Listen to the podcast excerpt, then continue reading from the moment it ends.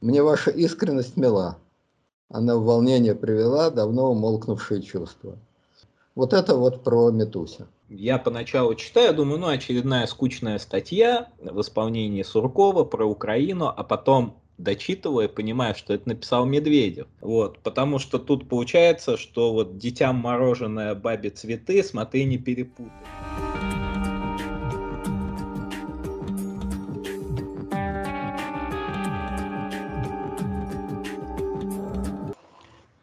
Здравствуйте, уважаемые слушатели. Это события недели. И начать я бы хотел с самого сущностного и самого грустного события. В России бьются антирекорды по заболеваемости и по смертности от э, коронавируса. И первый, соответственно, вопрос – это вот такой комментарий о ситуации с ковидом. Здравствуйте, Леонид Александрович, вам слово, что вы думаете о текущей ситуации. Да, добрый день. Ну, я ничего хорошего, естественно. Об этой ситуации не думаю, я не буду эм, ничего говорить с медицинской точки зрения, во-первых, потому что в этом ничего не понимаю абсолютно. Вот. А во-вторых, потому что будут придираться, там могут придираться к каким-то словам, скажут не та формулировка, та формулировка. YouTube очень нервно на это реагирует. И, в общем, отчасти, может, он и прав потому что действительно эта тема не из тех, где можно на обум лазере что-то брякать. Вот. Кого интересует фактическая сторона дела, я могу свое заклинание повторить миллионный раз. Читайте информацию, статистическую информацию на сайте э, Джонса Хопкинса. Я его, кстати, неграмотно называл. Джон Хопкинс. Никакой он не Джон. Это университет Джонса Хопкинса. То есть это, как я понял, фамилия этого значит, бизнесмена, который свои деньги отдал на создание этого самого университета. Вот, там есть мировая статистика, очень подробная, ну, по некоторым позициям, не по всем, конечно, но там есть, например, значит, статистика по числу заболевших по всем странам, по всем штатам Америки за последний день, неделю, месяц, общее число. Э, максимумы, которые были, число умерших, процент вакцинированных, то есть все это там есть.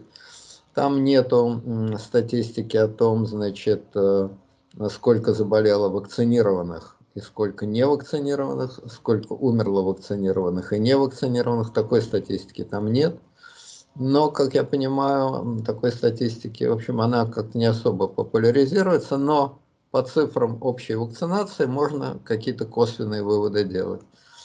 И, в общем, эти выводы говорят о том, что вакцинация, безусловно, э, способствует снижению смертности. Это четкая там, ну, не линейная, но довольно, довольно очевидная статистическая зависимость. И в целом способствует снижению заболеваемости, хотя снижению заболеваемости способствует не очень. Э, действительно, в странах высоко вакцинированных довольно высокая заболеваемость бывает хотя ниже, чем на хаях, высшие там недели и дни.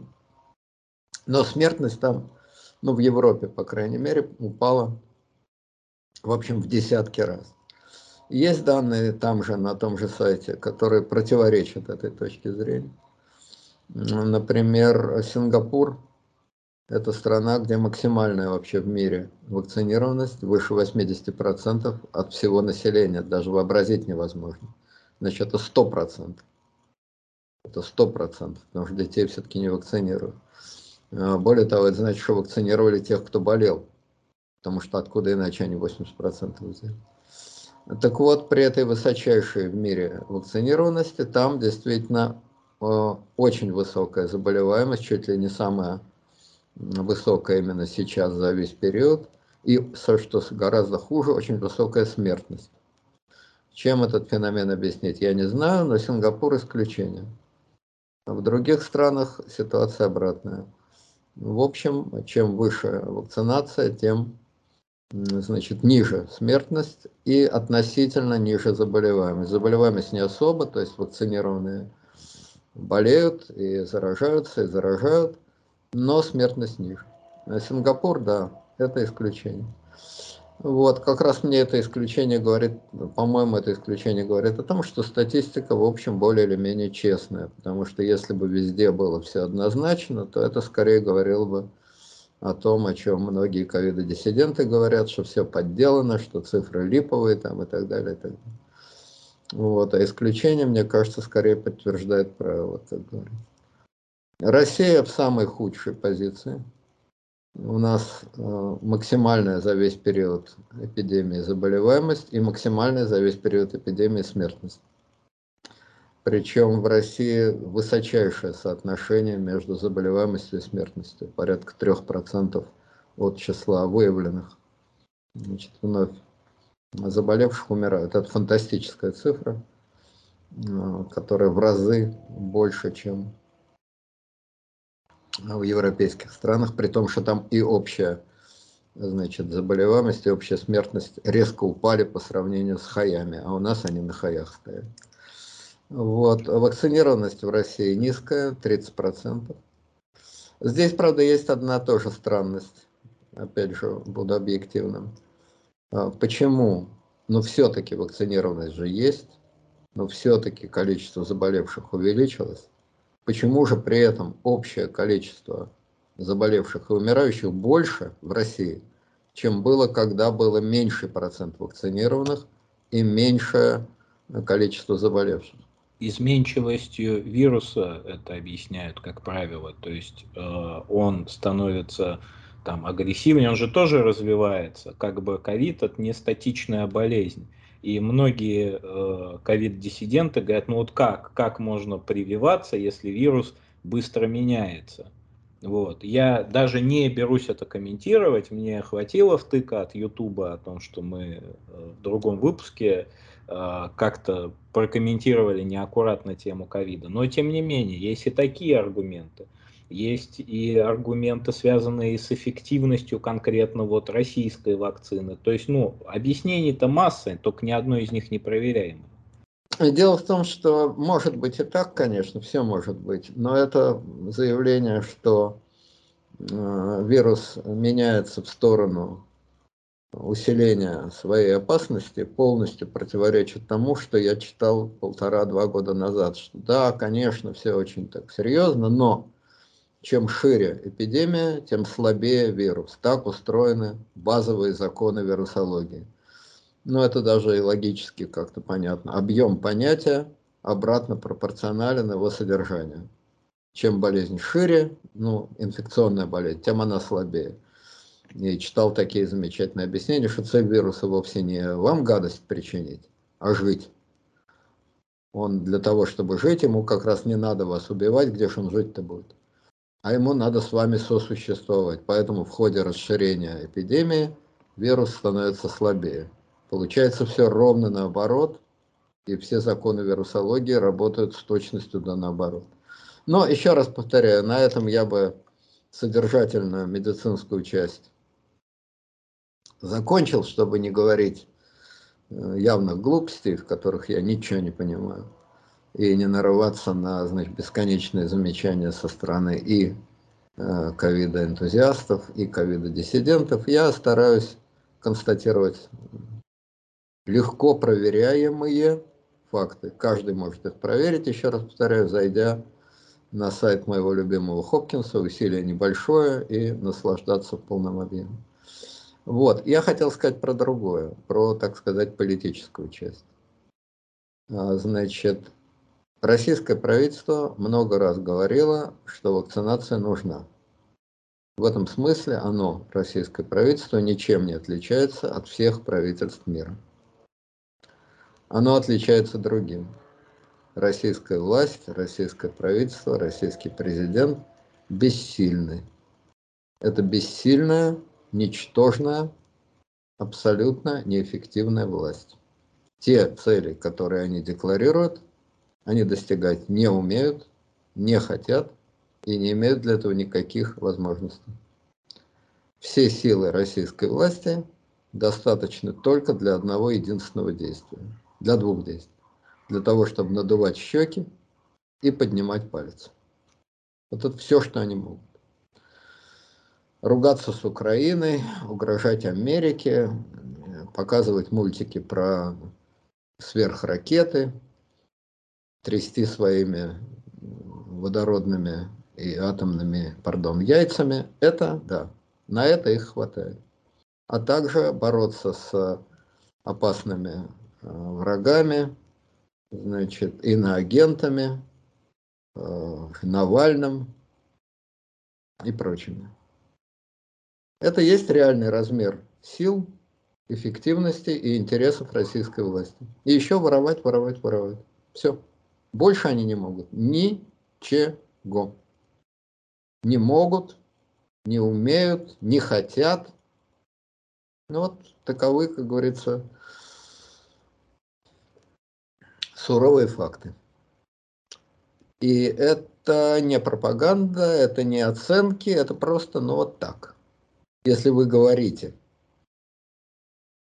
что надо делать то-то, то-то, то-то, это не делается, и вы ничего не можете сделать для того, чтобы это происходило, Почему это не делается? Почему в России люди не хотят вакцинировать? Это можно без конца обсуждать. Не верят в болезнь. Есть такие? Есть. Как ни странно, есть. Я знаю такие. Не верят в русские вакцины. Есть такие? Наверное, есть. Хотя миллионы, значит, э, статей пишут, что русская вакцина, этот спутник абсолютно не лучше и не хуже, чем средняя западная вакцина. Тут, знаете, э, я очень сильно удивился, тому, что, ну, например, вот Великобритания, цивилизованнейшая страна, так там ковид-диссидентов, вот судя по тому, что э, пишут жители Великобритании, ну никак не меньше и, вероятно, не больше, чем в России. А уж критичное отношение к вакцинам, как вот ну, у них отношение к своему собственному англичан примерно такое же, как у россиян. Если Range Rover едет, то он едет в сервис, он едет на ремонт. Вот э, это вполне часть вот их культурного самосознания, критическое отношение ко всему тому, э, что они делают. То есть получается, ну там тоже много, наверное, диссидентов, тоже много как бы не желающих это делать, но однако результат-то другой. Вот. Критическое отношение – это прекрасно. Правда, критическое отношение и отношение, значит, э, коробочки, которая ехала на базар узнать, почем мертвые души, или вот э, героиня Островского, которая боялась людей с пёсьими головами, это разные вещи. Но, тем не менее, критическое отношение – вещь хорошая. Но в демократической, такой секой, пятой-десятой Англии – при самом критическом отношении, при массе ковид-диссидентов, при нежелании, при скепсисе, при отрицании, э, значит, правительство умеет добиться своих целей. Я знаю, что ковид-диссиденты скажут «да», потому что у них диктатура, а у нас свободная страна. Ради бога, можете сказать так. Тем не менее, их правительство что-то делает. В России оно ничего делать не может, не хочет, не умеет, не желает. Я не знаю, но вот это так, по факту. У них, значит, процент этих самых вакцинированных э, вдвое выше, чем э, в России. Хотя, вот э, я думаю, я согласен с Ибрагимом, количество ковид-диссидентов у них ничуть не меньше, и не знаю, как они там действуют, свободы слова давно нет в Англии, как ее нет ни в одной европейской стране в этом вопросе. Тем не менее, в сетях они орудуют, ну, в общем, я думаю, что способ они находят. Вы же узнали о их существовании, но через сети. Но еще раз, не обсуждая э, по сути вопрос о том, надо, не надо. Констатирую факт. Вы заявили, что надо, и вы ничего для этого сделать не можете, не умеете, не хотите. Я думаю, и первый, и второй, и третий. Это говорит о том, что в России власть может умеет и хочет делать только три вещи. Воровать, надувать щеки и хвастаться для пиара и тратить бешеные деньги на поддержку самой себя любимой, то есть ФСБ, Росгвардия, ФСО и для надувания щек, надувания своих ракетных щек во всем мире и дипломатическая болтовня. Это очень типично для российской власти, со времен Ивана Грозного как минимум. Мир Россия делится на опричнину и земщину. Весь интерес царя только в опричнине. Что такое опричнина? Это то, что лично задевает царя. Это его капризы, это его богатство, и самое главное, это сохранение его власти. Вот здесь государство борется как умеет. И довольно эффективно, обычно. Все остальное, что касается земщины, да пропадите вы пропадом. Живите как хотите. И плевал я на вас, и вы ко мне не имеете никакого отношения, только кланяйтесь. Это традиция, которая то сильнее, то слабее. Сейчас она доведена до, можно сказать, высшей степени совершенства. Страна отдельно, это относится не только, естественно, к ковиду, власть отдельно. Забота власти, самоподдержание, самокормление, ну а объединяет страну, которая отдельно, с властью, которая отдельно, только одно – хвостовство. Вот хвостовство у нас общее. То есть власть хвастается, щеки надувает, и населению хоть на 5 копеек, хоть чуть-чуть, но приятно. Да, все, а вот все-таки мы щеки надувать умеем. Хоть на это у нас силы есть, есть. Ну, надуваем щеки не хуже других. Кстати сказать, по этой линии на этой неделе был еще один абсолютно никем не замеченный. Вот и вы наверняка не обратили ни малейшего внимания, а я обратил. Значит, факт. Мелкий, ничтожный, но очень любопытный. Значит, Владимир Владимирович наградил орденом за заслуги перед Отечеством первой степени Александра Маслякова, ведущего КВН. И Масляков стал полным кавалером ордена за заслуги перед Отечеством. Значит, э, ну вот такие у нас заслуги масштаба КВН. И такое у нас Отечество. КВН. КВНское Отечество. Это не э, игра словами. Это на самом деле для чиновников это очень важно. Я, поскольку интересуюсь такими вещами, то могу сказать, вот этих самых кавалеров э, ордена заслуги перед Отечеством, полных, полный банд, 4 степени, их э, человек 70 в стране. Ну, за все время, там половина уже умерла, ну, человек 70-80. И вот если вы их сравните с эквивалентом трижды герои социалистического труда при советской власти, которых за всю историю советской власти было 15 или 16 человек.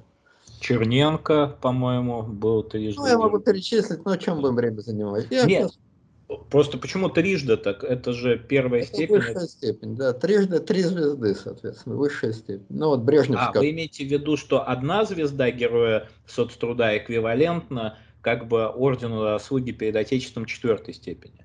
Ну, не совсем. Но это тут нет прямого эквивалента, но трижды герой соцтруда – это высшая степень оценки твоих заслуг государством. Выше в Советском Союзе не было.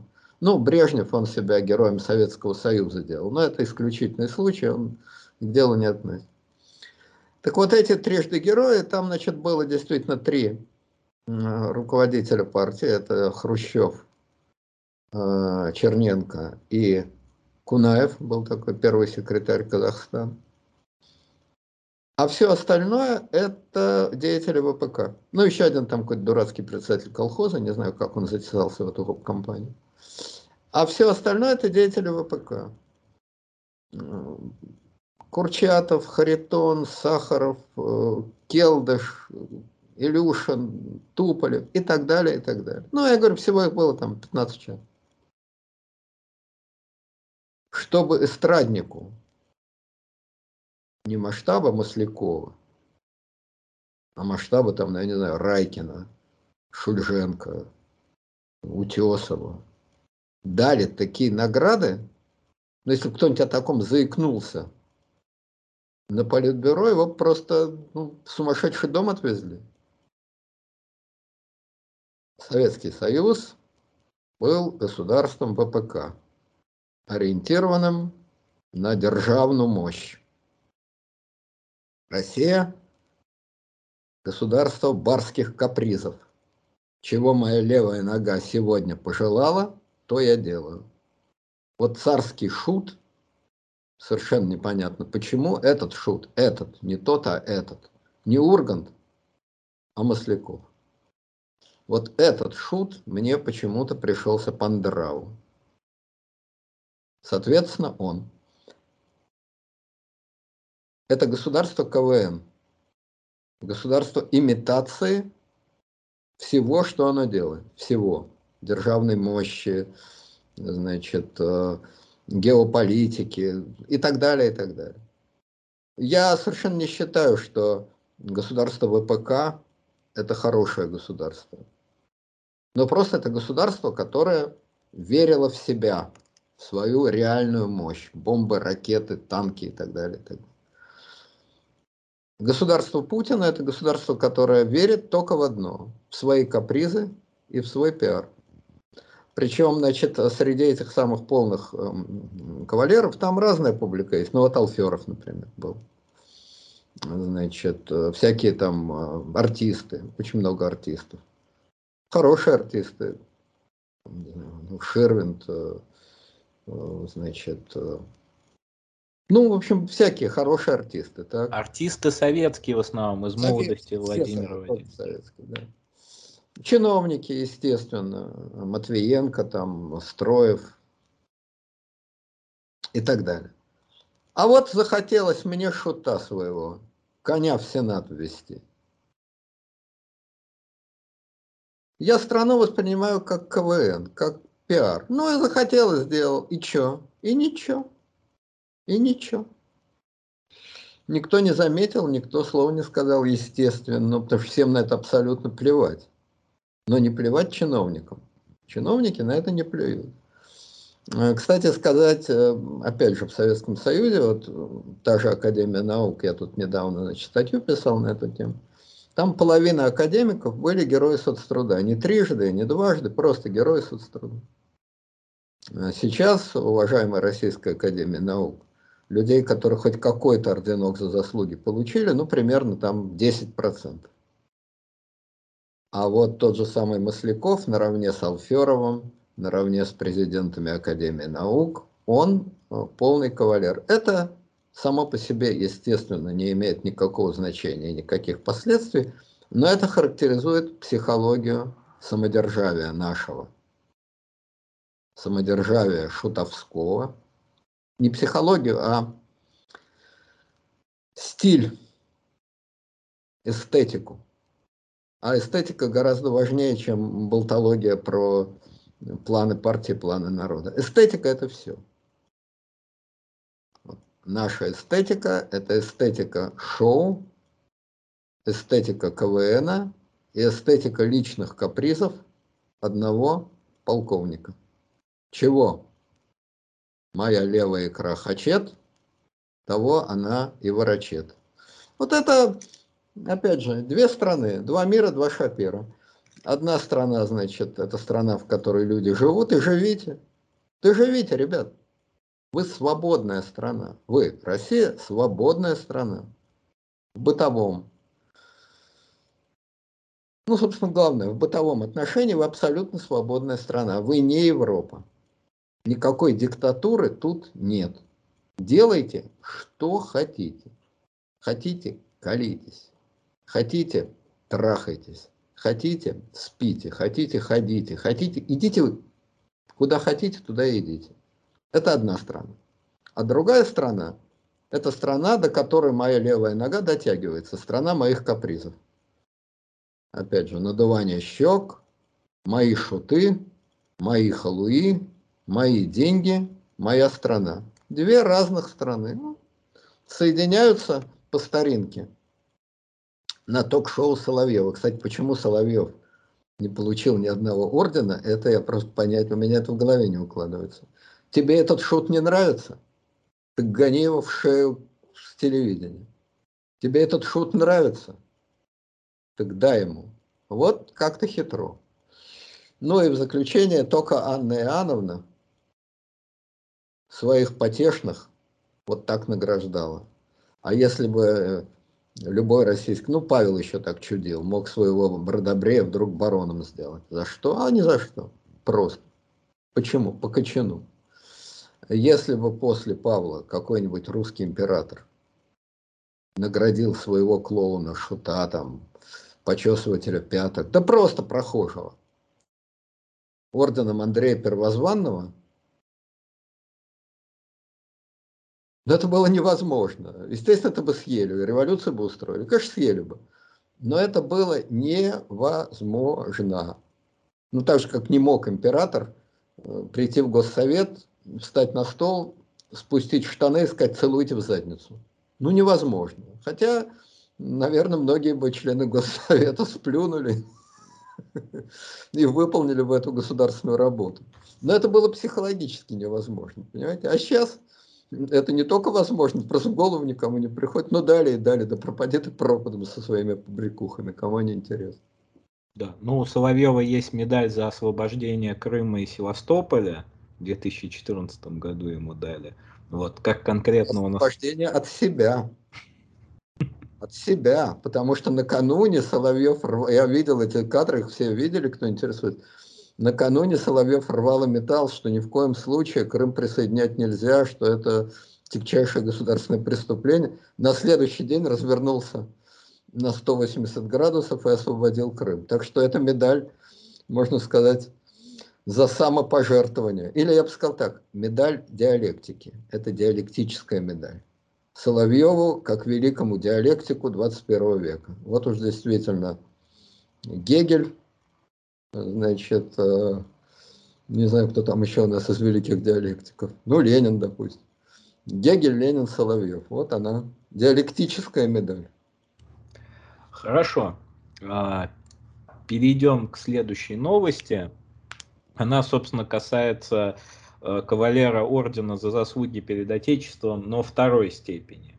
Это ректор Московской высшей школы социальных и экономических наук Сергей Эдуардович Зуев. Извините, а... перебью. Извините, перебью. Черта лысого. Орден за заслуги второй степени. Шутить изволите. Медальку ему брякнули. Медаль, да. Медальку поганую. Там к ордену прилагаются медали, вроде в издевку. Значит, тоже медали четырех степеней. Но медаль, медаль и орден различаются примерно так, как э, граф, который записан, значит, в книге, и уголовник, у которого кличка граф. Ну вот, немножко разные, понимаете? Слушайте, вы прям передо мной открываете совершенно мир. несуществующий мир, да, потому что мир вот этих побрякух, э, я вот, ну, у меня от деда осталось очень много медалей, я вот понимаю, что там за отвагу, ну, это большая медаль, там, за воинский подвиг, и у меня волей-неволей возникает мысль, ну, э, если вот ранжировать медали так, как их давали тогда, то сейчас вообще никому их нельзя дать, ну, просто потому, что там, э, как сказать, нужно совершить что-то неверо- невероятное. Вы говорите, Илюша, но он же самолет Иву построил, как бы. Ну, почему? Вот медаль дали парню в метро, я считаю, за дело. Он, значит, э, который заступился за девчонку, да, да. и его ногами там чуть не забили. Ему, естественно, дали какую-то паршивую медальку. Правда, 2 миллиона рублей ему Собянин. Но он своей жизнью рисковал, я вот. не знаю, как эти Он люди... рисковал жизнью, и, значит, э, медальку заслужил, и 2 миллиона заслужил. А Масляков э, рискует ушами своих слушателей 50 лет и получил высший, полный бант высших орденов Российской Федерации. Так что масштаб. Одно дело за девчонку в метро заступиться – Другое дело на 5 секунд вызвать улыбку на лице Путина. Масштаб, соответственно, разный, соответственно, оценка разная. Хорошо. А, в общем, его задержали, он был задержан и допрошен в качестве подозреваемого по делу бывшего... Его не этого парня, а то народ... Именно ректора Шанинки, в общем. А, задержали и допросили в качестве подозреваемого по делу бывшего заместителя министра просвещения России Марины Раковой. Я тут отсылаю к предыдущим выпуском мы это обсуждали. А, вот у меня вопрос. Тут что, кстати, нападение на мемориал было э, на этой же неделе. Это вот такой э, новый Бутурлинский комитет, циркуляр о кухаркиных детях, то есть взялись за вольнодумство в университетах. Я правильно понимаю? Ну, я думаю, что да, и кроме того, это просто... Вот я несколько раз цитировал, это действительно замечательная фраза, по-моему. который заканчивается не менее замечательная книга «Республика Шкит». Последняя фраза там такая. Машина всосала новую партию сырья. Ну, машина не может э, ничего не делать. Есть огромная, опять же, опричнина. Естественно, не с собачьими головами и метлами, а с неподвижным лицом Кириенко и с глупой улыбкой Золотова. Ну, пёсьи головы и, значит, метлы им не полагают. Но это огромная машина, которая должна функционировать. Да, в основном она перемалывает воздух. Врагов нет, но машина-то есть. Врагов нет, а машина есть. Следовательно, машина должна врагов создавать для того, чтобы их потом перемалывать и отчитываться о своей бурной деятельности. Ежу понятно, что эта Шаненко никакого значения не имеет от слова вообще. По крайней мере, политически уж точно. Имеет ли она такое гигантское культурное значение, как они все говорят, я судить не берусь. Ну, смотрите, вот все эти вольтерьянцы проклятые, типа Екатерины Шульман, э, Григория Юдина и прочих, и прочих вот людей, которые ходят на «Эхо Москвы», но они ходят на «Эхо Москвы» не как Шендерович и Пиантковский, просто говорить о том, что Путин сволочь. Они объясняют, что вот Масляков – это конь, а Путин это Калигула, который ввел коня в Сенат. То есть все это уже было, то есть подробно, как бы с объяснениями, с, э, так скажем, с, наукообразно э, уничтожают самодержавие в России в пределах Москвы. Вот именно. Ну да, наукообразно брюзжат. Да, брюзжат наукообразно, согласились. Так. Нет, но это же все равно, это большая аудитория, это э, создает какой-то э, образ просвещения вокруг вот оппозиционной тусовки, понимаете, потому что образ э, темноты и невежества, он создан как бы вокруг Соловьев шоу. И э, когда люди, ну, раньше люди смотрели Соловьева достаточно от, открыто, а сейчас, ну, среди молодежи это точно зашквар но это постепенно начинает быть зашкваром для более широкой аудитории, то есть презрение к телевизору, как бы отвращение. Да, все правильно. Ну так что, и поэтому надо ректора Шанинки в тюрягу посадить? Нет, ну ректора Шанинки надо в тюрягу посадить, потому что дырочку засверлить. Тут как бы и приятно, и полезно. Ну, конечно, я и говорю, что, естественно, машина должна работать. Э, чертовски хочется поработать. Ну вот, ну хочется, ну что делать? Вот э, э, я опять возвращаюсь к своему скромному опыту. Ну вот на моей улице, значит, упорно, вот с начала осени, я не прав, говоря, что власть ничего не может. Она может. Она может ломать асфальт и класть асфальт. В основном она это делает, естественно, в дождь, но иногда героическими усилиями, скрипя зубами, она говорит «нет», и в хорошую погоду можем. Вы думаете, мы только дождя ждем? Врете, сукины дети. Ясная погода, а мы все равно кладем. А вот на зло вам все равно будем класть. И в дождь, и в солнце, и в... Почему? Потому что создана огромная машина. Я имею в виду, естественно, не машины, ломающие асфальт, а машины, отмывающие деньги гигантская машина по производству и переработке денег, печатный станок. И этот станок, естественно, должен печатать.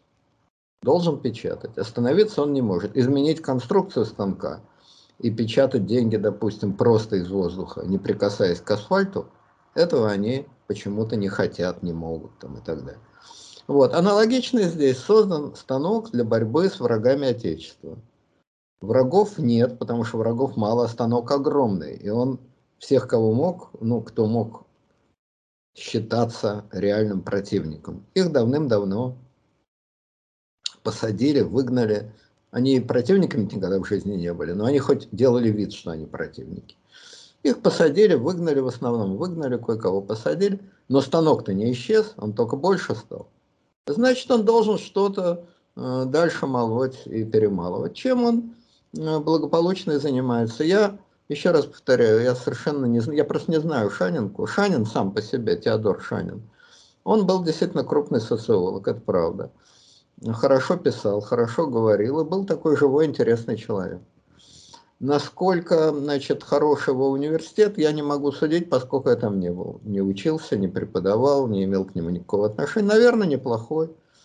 Может Имели быть, отношение. Вот наш, вот наш замечательный краткий курс, э, он в том числе и опирается во многом на те материалы, ну, в основном, конечно, систематизирующие, но которые выпускались как бы историками из Шанинки, из высшей школы экономики. Самое удивительное, что в высшей школе экономики есть очень сильные такие большие историки, вот, поэтому все-таки по касательной да имеете. Может быть, может быть. Я в основном, значит, э, читаю книжки, которые никакой Шанинки отношения не имеют, но я еще раз повторяю, априори, поскольку Шанин сам, Теодор Шанин, был э, толковый и сильный социолог, то глупо, странно думать, что он создал нечто плохое. Наверное, он создал нечто неплохое.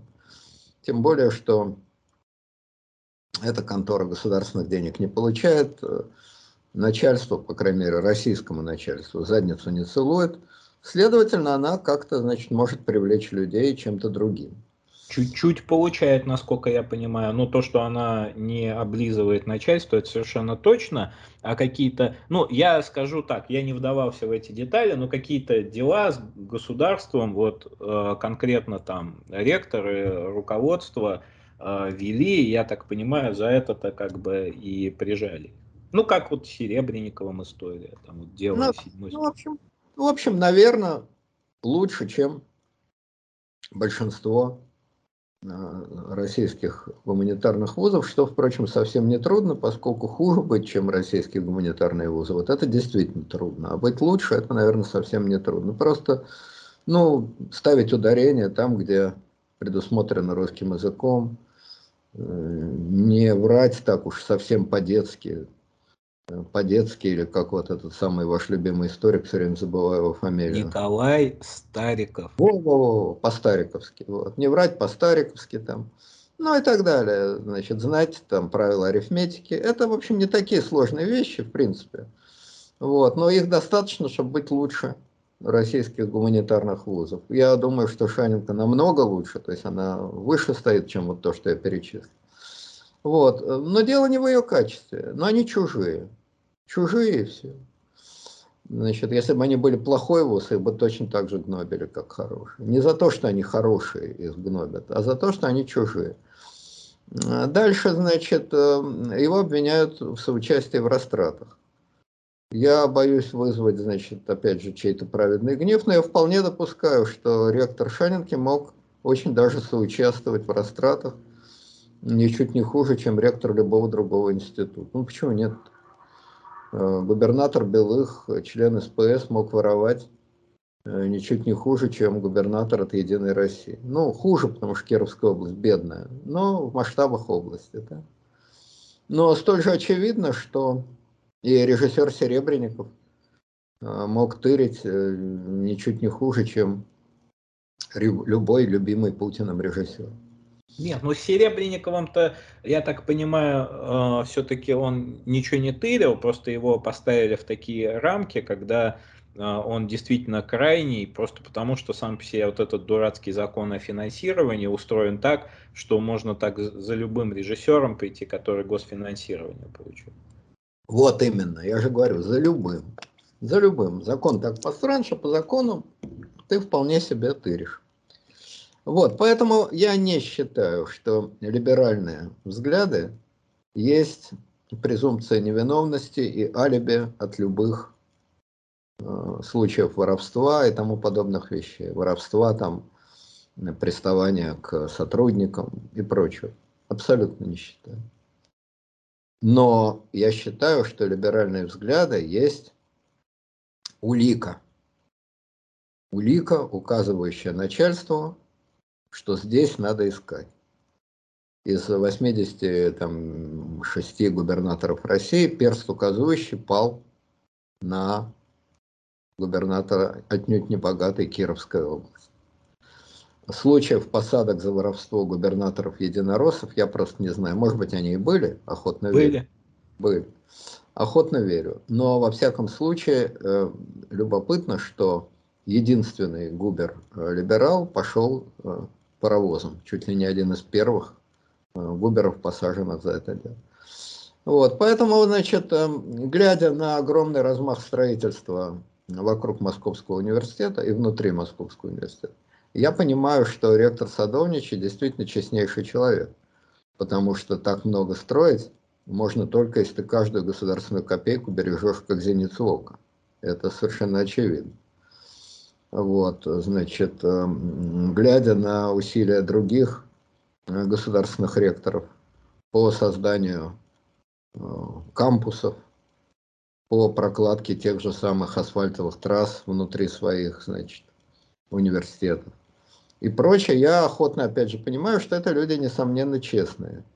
И чем они ближе к государству, тем они честнее. Просто потому что чем ближе, тем больше у них денег, тем больше они строят, тем больше они, значит, участвуют э, в асфальтовых пирамидах и так далее. То есть честность их никаких сомнений не вызывает.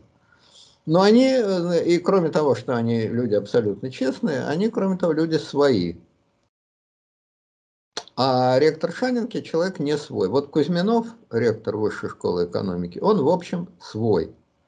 Но ему надо было, чтобы окончательно, значит, быть своим, немножко помыть руки. Он их умыл от нескольких, значит, неподходящих элементов.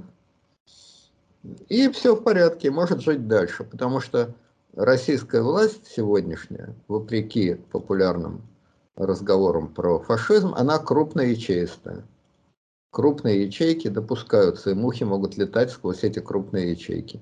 Есть на самом деле только 2-3 железных повода для неприятностей. Личные выпады против Путина – это все. Но это никто и не делает. Прямое сотрудничество с иноагентами, то есть с организациями, которые разоблачают коррупцию в России – давно и террористами. Давно известно, что, то есть теперь официально признано, что э, рассказы о коррупции есть терроризм, вербальный терроризм. Значит, сотрудничество с вербальными террористами – это два. Вот это преследуется жестко. Если вы этим занимаетесь и при этом не получили личную охранную грамоту от Пескова, как эхо Москвы, причем эту охранную грамоту, как вакцинацию, надо возобновлять э, раз там в полгода.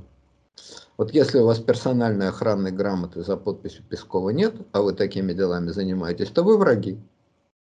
То вы враги. А, будут ли с вами, будут ли вам шить дело, то есть выдумывать, или просто придерутся к тому, что есть вполне реально, но что вам легко бы простили, вообще не заметили, не обратили бы ни малейшего внимания. Если бы были свои, это я не знаю. Я думаю, что в разных случаях бывает по-разному. Но в любом случае, если вы не свой, живите. Никто вам слова худого не скажет, пожалуйста. Но не пытайтесь переступать черту. Еще раз повторяю, черта очень простая. Критика Путина, сотрудничество с теми, кто находится за чертой и по какому-то недоразумению до сих пор на свободе. И представление из себя, ну, постоянное балансирование на грани канатов, красных канатов, без разрешения. Есть у вас разрешение? Балансируйте, как это делает Эхо, как это делает Новая газета там и так далее. Балансируйте. Нет у вас разрешения, а вы балансируете, запутаетесь в канатах и упадете. В остальном же вы, опять же, абсолютно свободны. Что вы там плетете на своих лекциях, как вы относитесь э, к историку Николаю Старикову, к подвигам э, значит, э, Сталина, к деятельности любого чиновника, кроме Путина, ну и кроме Путина, кроме ФСО, кроме Следственного комитета, кроме ФСБ, кроме ГРУ, кроме прокуратуры, но еще кроме пяти-шести ведомств. Ну, ну еще одного региона. И одного региона, совершенно правильно. Ну, как Фигаро, он говорит, я стал издавать газету, и мне сказали, что я могу писать абсолютно о чем угодно, кроме короля, королевы, любовниц короля, любовников королевы, министров, э, гвардии, э, священников католической церкви, Ну и еще некоторых тем. В остальном я абсолютно свободен в своих писаниях. Ну вот и все. Хорошо. А, вот тогда у меня вдогонку такой небольшой вопрос. Вот это нападение на мемориал, где показывали фильм о Голодоморе, точнее о воспоминаниях журналиста, который, а, который в 1933 году вот наблюдал э, ужасное событие под названием Голодомор. И группа неизвестных молодых людей вместе с журналистами НТВ, как пишут, в масках пришла и сорвала этот показ. Вот э, историко-просветительское общество «Мемориал», вот на него постоянно нападают вот таким образом, но его не закрывают. Почему? Вот э, они же очевидно вот идут против, как бы, против общего мнения. Они ругают Сталина, ругают репрессии, даже ругают там текущую политику, особенно историческую, там разоблачают историка, не то чтобы историка э, Старикова, а историка Путина, замахиваются на святое. Что вот не так? Зачем вот эти все глупости с какими-то дурацкими провокаторами? Ну, во-первых, не торопи, любовь, еще наплачешься. Еще не вечер. Закроют. Посмотрят нашу программу и подумают, действительно, какого черта, сколько можно. Закроют. Это первое. А второе, значит, э, насчет этих э, значит, людей в масках. Почему в масках, я так и не понял. Ну вот сейчас я сейчас попытаемся... Медицинских. Да-да, я... а, медицинских. Они, значит, выбежали на сцену, и представились фашисты, фашисты. Да никто и не сомневался, что они, так сказать, что они так громко представлялись. Это было совершенно очевидно. Вот, ну, представились, так представились.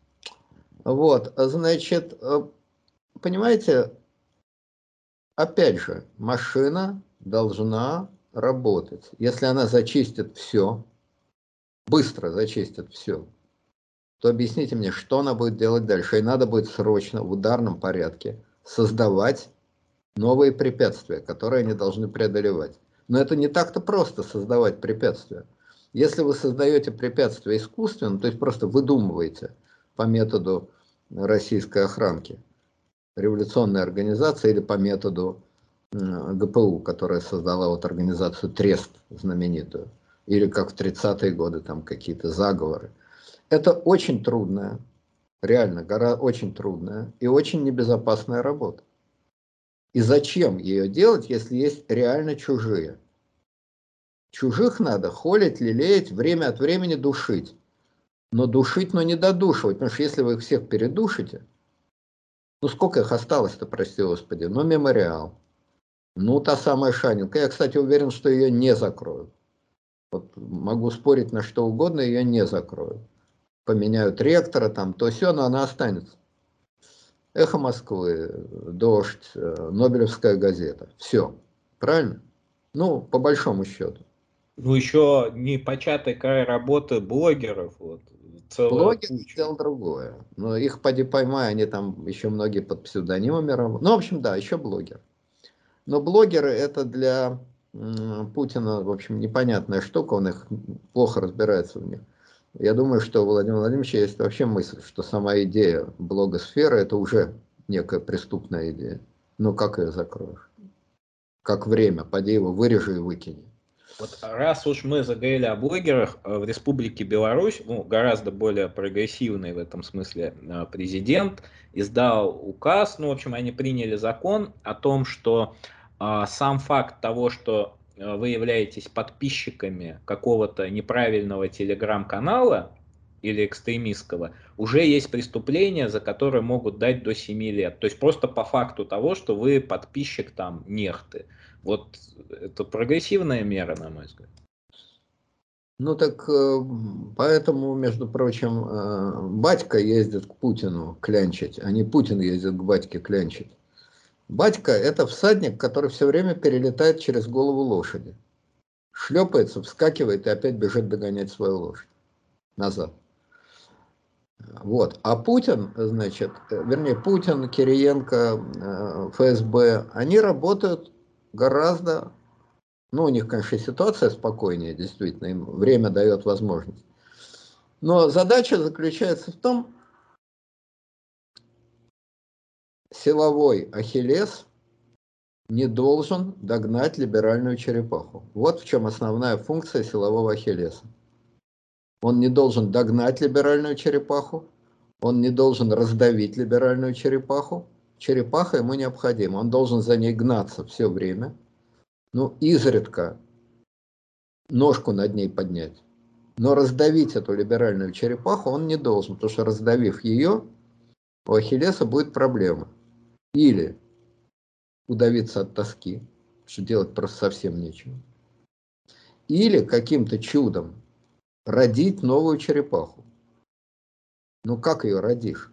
Ну вот, значит, какой-то провокатор, э, значит, МВД создал, или там не создал, а направил некую псевдомальцевскую организацию под названием «Новое величие».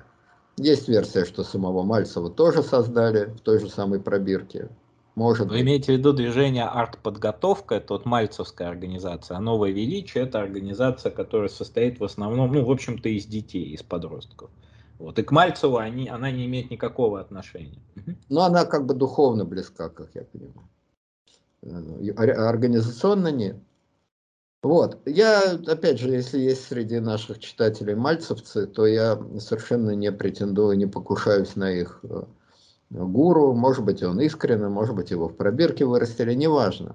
Важно то, что никакого большого эффекта она, эта организация, не имеет. А уж если вы искусственно, чисто искусственно создаете а, организацию, ну, скажем, не искусственно, внедряете провокаторов в какую-то реальную организацию, раздуваете ее, превращаете, это сложная, тяжелая работа. Насколько удобнее и насколько органичнее и естественнее получается, когда у вас есть вот эти перечисленные мной на, на пальцах одной руки там эхо, значит, э, дождь, Нобелевцы, Шаненко, и кто там еще пятый я назвал кого? -то? Мемориал. Мемориал, пожалуйста. Ну и примкнувшие к ним блогеры. Ну вот. Пять, они реально сами существуют, не вы их породили. Они вам необходимы. Без них вам делать нечего. Они дают вам какой-то импульс для борьбы, для движения, для имитации бурной деятельности. Но эти черепахи, они натуральные. Ну и пусть все ползают. Пусть все ползают. Задача Ахиллеса бегать между этими черепахами, получая усиленное питание за бег. Но их не раздавить. Ну что, ну раздавишь и чё? Ну и дурак ты.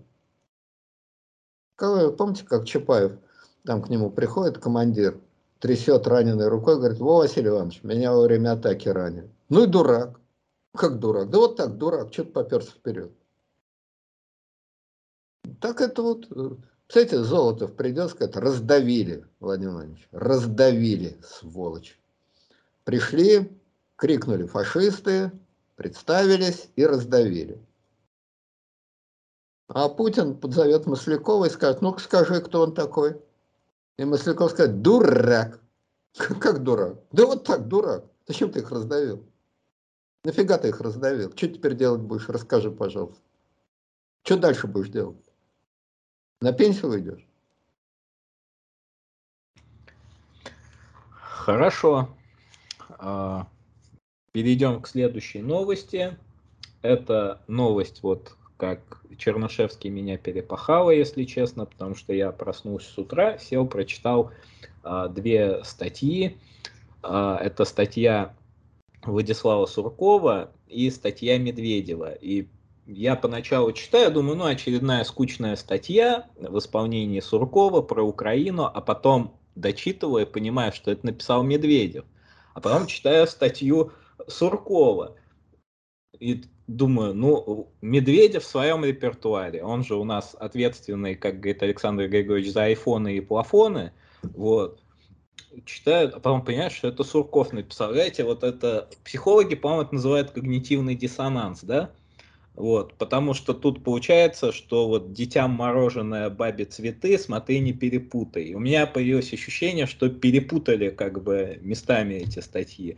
Вот что вы думаете о каждой из них и а почему такая рез, резкая смена жанра, вот так скажем? Ну, что касается Суркова, то мне трудно, значит, говорить, вы меня поставили в трудное положение. Дело в том, что я это, слава тебе, Господи, ни от кого никогда не скрывал. Я Владислава Юрьевича знаю 30 э, лет. Да, 30 лет. Вот, может быть, я давненько я с ним, надо сказать, не общался, уже много лет не общался. Вот, ну так получилось, это не какая-то там, понимаете, значит, принципиальная, принципиальный отказ с той или другой стороны от общения, но просто так мне понравилась статья, в смысле, понимаете, он начал хотя бы о будущем рассуждать. Мы-то же тут постоянно беседуем о какой-то футурологии. Ну вот очень часто слушатели наши любят. Ну вот и тащите его сюда, он же почти вписался в наш клуб футурологов, рассуждающих о будущем. Как бы. Ну так позовите, я что, я, я только за. Вот, поэтому э, Владислав Юрьевич я знаю давно, значит, э, отношусь к нему хорошо. Опять же, вот пусть меня распнут на воротах, повесят, но что могу поделать? Ну вот хорошо отношусь. По-человечески. Я знаю его деятельности много больше, чем а, большинство его критиков, и полагаю, что многие из этих знаний не такого порядка, которые способны улучшить мое к нему отношение. Вот. И тем не менее, несмотря на все это, значит, э, я к нему по-прежнему хорошо отношусь и считаю его в любом случае интересным и умным и образованным человеком. Вот, а значит, э, но он такой, значит, с определенным стилем. Вот у него в кабинете, значит, Путин висит и Эйнштейн с высунутым языком. Вот такая, значит, вот. Гейзенберг там всякие. В общем, он выпендрежник большой, что говорить. Большой выпендрежник. А, артист, большой артист. Вот, но, значит, эту статью я посмотрел, вот вам она понравилась, меня она, честно сказать, разочаровала. А, потому что, да и по реакции видно. Обычно вот Сурков там молчит-молчит, потом бац, ну, с момента, как он ушел с госслужбы, Потом бац, напечатает статью, и об этой новости неделю в порту кричали рыбаки. И ее там пинают, проклинают, уничтожают э, все.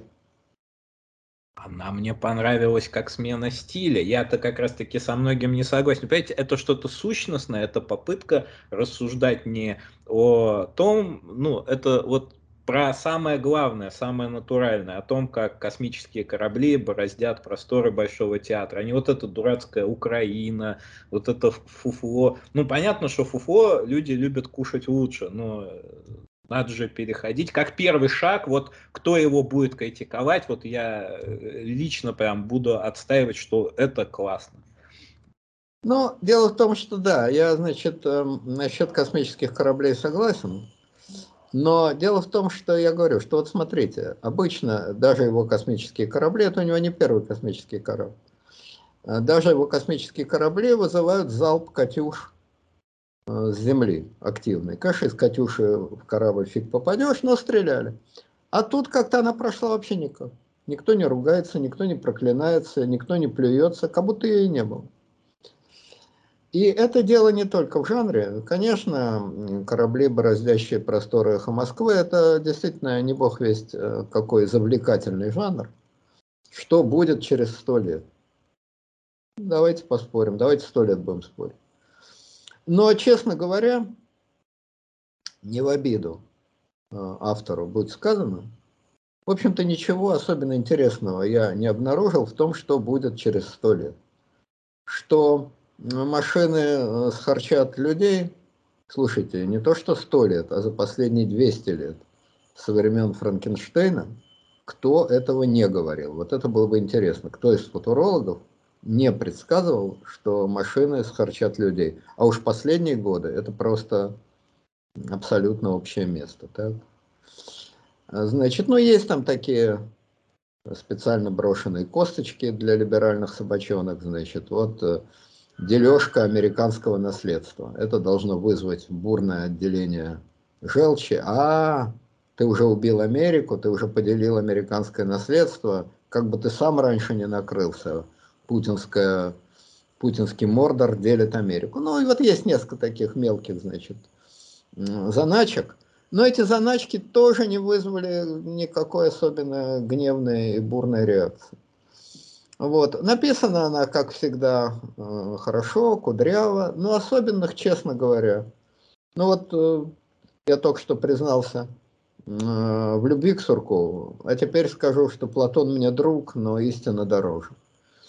Да, к автору отношусь в данном случае лучше, чем к его тексту, потому что никаких особенных идей, вот что-то такого, значит, действительно эвристического я там, честно говоря, не обнаружил. Может быть, потому что я ее невнимательно читал. Может, поэтому. Потому что я как с самого начала никакой особой эвристики не нарыл.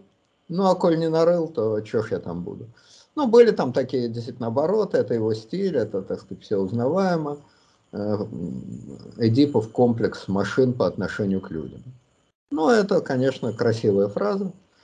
Вот, но в общем, в общем и целом, я бы сказал так. Это, конечно, не претендует на серьезную футурологию, потому что серьезная футурология – это не статья там на две странички, это 500-страничные романы, которые пекут отнюдь не писатели, а громадные институты там всякие. Или вот есть такой некто Шваб. Этот дядька, организатор, значит, э, Давосских форумов. И вот этот самый Шваб навалял там э, чертову тучу статей и книг. В общем, такой нормальный технологический нацизм, фашизм. Вот. Ну, он такой, значит, технологический фашист. Либеральный, конечно, страшно, значит, э, гуманистический, ну, сейчас же фашизм такой, либерально-гуманистический фашизм. Вот он, но он какие томины-то гонит, там по 800 страниц томина, да? Вот, поэтому, значит, эм, на этом фоне как-то не очень получилось. Ну, может быть, это первый блин, и за ним последует нечто большее. Вот, поэтому я думаю, что не оставляйте стараний маэстро, не убирайте ладони со лба, и, значит, может быть, следующие статьи будут не просто так провокативно написаны, а действительно будут цеплять. А может, я что-то в ней не обнаружил, не заметил просто в силу поверхностности рассмотрения. Вполне возможно. А вот Дмитрий Анатольевич, который это, тоже это, дебютант, вот по-своему. Ну как дебютант? Во-первых... Э, в этом жанре дебютант. Во-первых, Дмитрий Анатольевич это наш Ларош Фуко. После, значит, э, смерти Черномырдина никто таких перлов, как Анатольевич, не выдает. Денег нет, но вы держитесь. Я отливаю в граните. Вот э, картинка «Я отливаю в граните», она мне, естественно, сразу, слова «Я отливаю в граните», они мне сразу, естественно, напомнили картинку знаменитую, когда стоит маленький толстый мальчик и писает, значит, в горшок. Это картинка, которая детей, по-видимому, должна приучать писать в горшок. Вот мальчик, который писает гранитом, это, конечно, понимаете, это вам не Эдипов комплекс, это Сальвадор Дали, Босх и не знаю кто еще, э, Бенюэль отдыхают просто. Вот э, Бенюэль там делал кадр, когда человек тросточкой глаз с земли поднимает. Андалузский пес. Значит, великое, великое первое произведение Бенюэля. Вот. Но, значит, мальчика, писающего гранитом, это, в общем, это круто. Так что Анатолич, он, или вот его знаменитый диалог прогремевший на весь мир, э, когда на совещание, посвященное был президентом, извините за выражение. Да, было такое дело. Было такое. Тоже, кстати, Перл. Это вот из серии анекдотов, которые приписывают Радоку, значит. А Сталин говорит Радоку, какого черта ты про меня рассказываешь анекдоты? Я же вождь. Извини, это не мой, а твой анекдот. Вот, значит, э, ну вот то, что Дмитрий Анатольевич был президентом, это тоже перл, не хуже, чем денег нет, но вы держитесь. Президент Медведев, но вы держитесь. Ну, за бока хотя бы. Но дело не в этом. Значит, э, вот известная сцена, когда на его на совещание, посвященное важнейшим государственным вопросам, значит, там я уж не знаю каким, но, по-видимому, сверхсекретным, не пустили, ФСО не пустила машину, в которой ехал вице-премьер Дворкович и, значит, Наташа Тимакова. И мир потрясли слова, когда Тимакова позвонила президенту Российской Федерации и сказала, Димон, нас не пускают на совещание. И маленький Метусь внезапно взревел, как бурый медведь в горячую погоду. Тебя не пускают? Тебя ко мне не пускают? А ну дай! И она, ну, трубку дай там охране. А вице-премьере Дворковича он, естественно, не то что забыл, просто не воспринял, что там какой-то Дворкович пошел куда подальше. Но Наталья Тимакова создала главный мем вообще 2017, по-моему, года. Э, вот это знаменитое «Он вам не Димон» он произнесла именно Тимакова. Он мне Димон, а вам он не Димон. Вот, этот рев раненого медведя, который просто барабанные перепонки дрожали от этого рева. Представляете, вот медведь в спячке, в которой он вечно пребывает, 60 лет в спячке. И вдруг тоненький голосок Тимакова его разбудил. И шатун взревел и бросился алкать человеческой крови. Ну, есть такой мультик «Маша и медведь», ну вот Наташа и медведь. Точно. Вот Наташа его и в ясную погоду разбудила. Она потом его успокаивала, что нет, нет, сейчас я им. Вот. Пожалуй, в эту секунду он был готов остаться президентом России. Если бы ее не пустили, то он бы, пожалуй, остался президентом. Потому что если бы на кону стояло, что ее к нему не пускают, то в черта лысого он ушел бы с поста президента. И только после того, как эта коллизия благополучно разрешилась, он согласился вот, я честно скажу, я только что говорил, что я э, с давними личными симпатиями отношусь к Суркову. Я должен сказать, что я к Медведеву тоже отношусь с личными симпатиями, правда, другого порядка. Э, другого порядка. Значит, я его всегда называл Метусей. У меня в детстве был медведь плюшевый. И даже была фотография, где я схватил зубами ухо этого медведя, и, значит, вот так. Но это не агрессия, это выражение любви, это знак большой любви. Вот. Я не уверен, что стал бы хватать зубами ухо э, Медведева, тем более, что ФСО вряд ли позволило бы этот теракт произвести, так что я заранее для тех, кто смотрит, сообщаю, у меня нет ни малейших агрессивных намерений. Да что там ФСО, Тимакова бы вам не позволила? Убила бы просто, зубы бы мне выбило.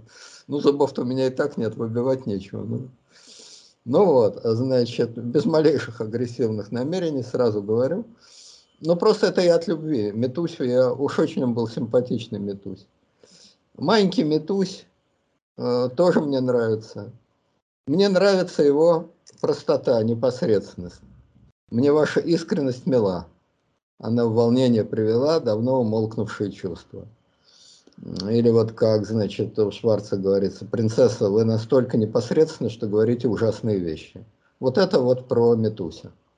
Он настолько непосредственен, что лепит чудовищные вещи, и при этом, значит, как положено Метусю, глупо улыбается, ну швейк такой, глупо улыбается, разводит лапками и говорит, ну ведь правда же.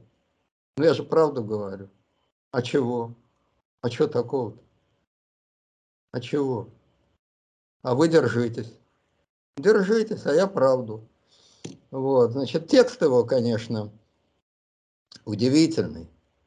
Как говорится, в истории мировой дипломатии немного вы найдете текстов такой же силы. Эта штука посильнее собрания сочинений Черчилля.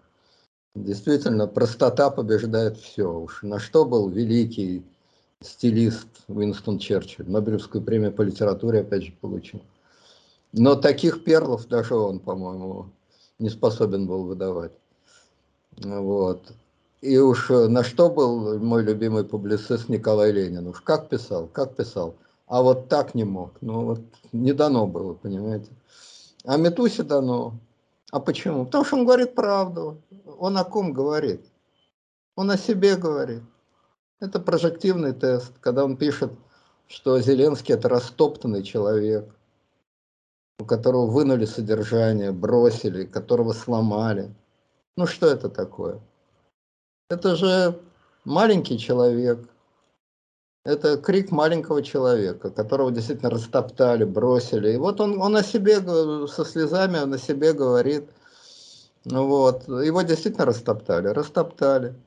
Его заставили публично отречься от престола.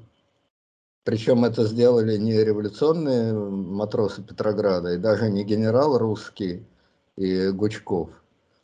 А это сделалось как-то, вот, опять же, Метуся мог бы развести руками и сказать, это как-то само собой сделалось. Сам не понимаю, как это. Но вот как-то так вот. Сначала они меня взяли, привели, посадили, потом сняли и заставили меня самому все это говорить. Причем он от смущения, я помню эту сцену, когда он отрекался от президентства, он от смущения глупо хихикал, потирал лапки, чуть не пританцовывал на сцене. Он сказал, да, такую глупость, что мы с Владимиром Владимировичем договорились изначально, так договорились, вот, вот такие вы молодцы-то. Вот. Мы договорились, а вы держитесь. Вот примерно так. Маленький Метусь, ну действительно растоптанный. И потом, за что его сейчас э, взяли за шкирдон и кинули в этот э, э дворец, значит, э, э, дворец Морозова. Значит, э, ну издевательство такое. Значит, э, по-моему, это дворец, если я не ошибаюсь, Арсения Морозова. Да, кажется, Арсения. В общем, это дворец. Э, находится он в Москве, на улице Воздвиженка. Знаменитое здание. Значит, э, Морозов, один из наследников текстильных фабрик Морозова, поехал в Испанию, и ему очень понравилась мавританская архитектура. Но романская архитектура ему тоже понравилась. И самое смешное, что стиль рококо ему тоже понравился. И он вызвал архитектора и сказал, что вот можно ли сделать дворец, в котором будет и мавританская, и романская, и рококо, и барокко, и все вместе. Архитектор сказал, сколько заплатите, столько и сделаем. Сделал. И его матушка, знаменитая Варвара Морозова, приехала и сказала, до сих пор только я одна знала, что ты сумасшедшая, а теперь вся Москва это знает. Вот была, значит, оценка его дворца. И в этот дворец, значит, бросили э, маленького. Да, там какие-то фантастические, значит, э, мебеля, какие-то ковры, в которых нога чуть не по колено утопает. Ну, это же издевательство. Ну, издевательство же, чистой воды. Э, человеку, значит, в возрасте там 50 с небольшим, то есть когда ему последний, так сказать, последний шанс нечто крупное сотворить. Его бросают в эти ковры, заворачивают в эти ковры и э, заставляют наслаждаться мавританской архитектурой. Он интервью какие-то дает бедолажные, там, значит, но, в общем-то, ну, жуть. И это, в общем, я воспринимаю как крик души, рассказ о себе, о своей горькой жизни. Да? Э, самопознание. Но мемуары-то ему рано еще пока писать. Слушайте, он а молодой человек. Да, вот в том-то все и несчастье. Чертовски хочется поработать, а его в этот дворец к морозовским коврам и хрусталям. Да, кстати сказать, а, говоря про а, творчество, значит, а, он вам не Димона, про творчество он вам не Димона, я вспомнил еще один замечательный пример – Все-таки э, Метусь у нас, как известно, если не отец, то, ну, в общем, близкий родственник э, русской демократии, поскольку его правление считалось достаточно либеральным, оно и было относительно либеральным. Но правления не было, поэтому был либеральный призрак такой. Свобода лучше, чем не свобода. Вот. вот. Еще один перл, который он выдал свобода Путина лучше, чем не свобода Медведева. Да, это вот давно известно. Ну вот, он считался, значит, безусловно, одним из имеющих отношение к демократии и, несомненно, особой приближенной к императору. Тут уж точно никаких сомнений нет. Поэтому, значит, э, его вот эта статья, она мне, естественно, напомнила знаменитое выступление Ипполита Матвеевича. Тут очнувшийся Ипполит Матвеевич, разбрызгивая слюну, ворвался в разговор. «Позвольте», – завопил он, – «почему комиссионный сбор? Мы ничего не знаем о таком сборе. Надо предупреждать. Я отказываюсь платить эти 30 рублей». Вот я отказываюсь платить эти 30 рублей, и надо предупреждать, и разбрызгивание слюны – это жанр, вполне определенный жанр, в котором, значит, эм, особо приближенные к императору довольно часто выступают. Но, значит, э, тут это было выступление спонтанное, не предусмотренное, значит. Да, деревянно сказал Остап. Правда, переспросил Воробьянинов, с ума сойти можно? Можно.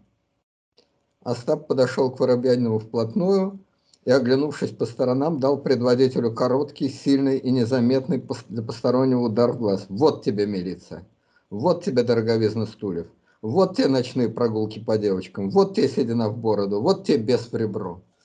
Но в данном случае, конечно, ничего похожего не будет, потому что этот вопль был, безусловно, согласован, и даже есть такая версия, что сам вопль был отчасти аранжирован и организован.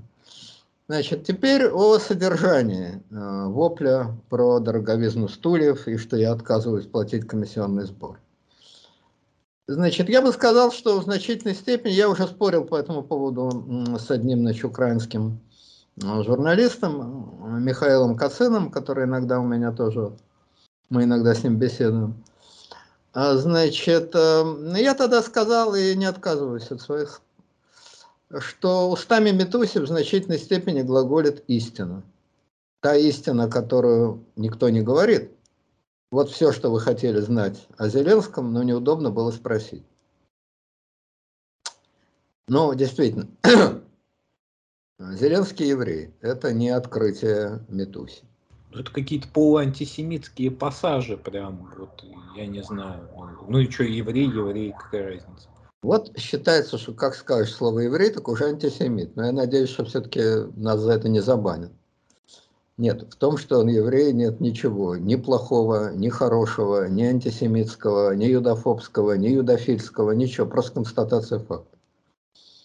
Яблоко упало на голову Ньютона. Это не оскорбление, это просто констатация. Взял и упал. Не угроза. Это не угроза и не покушение, просто упал. Проблема не в том, что Владимир Александрович Зеленский еврей, а проблема в том, что он вынужден, о чем и пишет Метусин, заигрывать с людьми, которые евреев убивали. То есть они-то никого не убивали, естественно, но их кумиры, их моральные дедушки и прадедушки, или родители просто. В общем, спасибо деду за погромы. Вот, спасибо деду за погромы. Те, кто это кричат, Зеленский обречен с ними выстраивать отношения. Это очень неполиткорректная ситуация, с какой стороны не посмотри. Это очень неприятная ситуация. Это очень неловкая ситуация. И о ней никто обычно не говорит. Ну, потому что есть вещи, о которых не говорят. Ну, неприлично об этом говорить. Медведев по простоте душевной об этом сказал. Абсолютно ничего юдофобского я в этом не увидел. Наоборот, он это говорит с большим, как мне кажется, сочувствием именно к Зеленскому и с осуждением тех людей, которые размахивают факелами и, значит, э, ставят на пьедестал обычных погромщиков и убийц. Да? Ну тут контраргумент. А судьи это кто? Понимаете, дело в том, что э, главные, вот э, нынешняя власть, она заигрывает с Иосифом Виссарионовичем, как известно. Ну, в какой-либо форме. Но они же прекрасно понимают, что Иосиф Виссарионович занимался только тем, что Э, уничтожал бюрократию и правящий класс. Они, получается, тоже вынуждены как бы заигрывать вот со своим, э, так скажем, идеологическим врагом, потому что, ну, как известно, вот народный миф существует, что Сталин там жуликов сажал, но это такие жулики за Сталина. Вот. Да, сейчас об этом скажем, но от того, что, я еще раз говорю, что весь текст Медведева, это абсолютно а, само, ну, самопознание, самоотрицание. Гораздо более злое самоотрицание, чем какие-то там бюрократы. Когда он пытается психологически нарисовать психологический портрет Зеленского, как человека, который вынужден отрицать сам себя.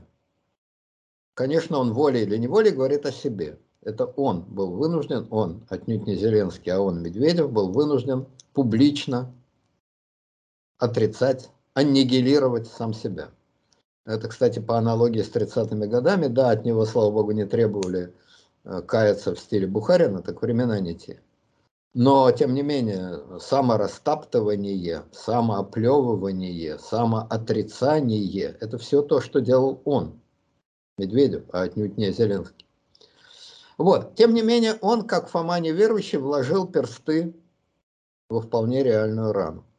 Я уверен, э, там этот, значит, Михаил меня долго значит, оспаривал, пытался доказать, что я не прав, рассказывал, что другой сейчас э, в Украине национализм, а, приводил как доказательство именно тот факт, что избрали как раз Зеленского, прекрасно зная, что он еврей и так далее, и так далее. Нету этого этнического, ксенофобского, юдофобского, нацистского национализма, есть нормальный государственный, гражданский, политический национализм. Я на это Михаил ответил, могу повторить. Я думаю, что есть и то, и то и, наверное, нормального государственного гражданского э, национализма, патриотизма больше, чем э, биологического, расистского, юдофобского, ксенофобского и так далее национализма. Наверное. Но от этого он же не исчезает, он же есть. И Зеленский не только не имеет права ни разу назвать кошку кошкой, а нацистов нацистами, но он вынужден прямо, криво, косвенно расшаркиваться в их сторону. Я думаю, что это правда, и что это правда крайне неприятная для Зеленского. И, значит, э, Медведев эту правду назвал. Другое дело, еще раз повторю, что есть много правд. И если бы украинцы ответили, э, что вы, дорогой э, Дмитрий Анатольевич, просто следуйте, иллюстрируйте знаменитую Максиму Путина. Кто так обзывается, тот сам так называется. Кто у нас растоптанный, оплеванный? Вы. Вы пишете о ничтожных, бездарных политиках, ни одному слову которых верить нельзя. О ком вы пишете? О российских политиках, о себе. То есть все, что вы говорите, Дмитрий Анатольевич, это бумеранг это мгновенно поворачивается в обратную сторону. Кто так обзывается, тот сам так называется. И это правда. Это правда. Но точно так же правда и значительная часть того, что говорил Медведев. И ты права, и ты права, и ты права. Ну вот так вот оно. Значит. Вот. Но еще раз повторяю, есть много правд, о которых говорить не принято. Ну, не принято. Значит, э, я вот приводил первый пришедший в голову пример Михаилу, но повторю, чтобы значит, не отступаться.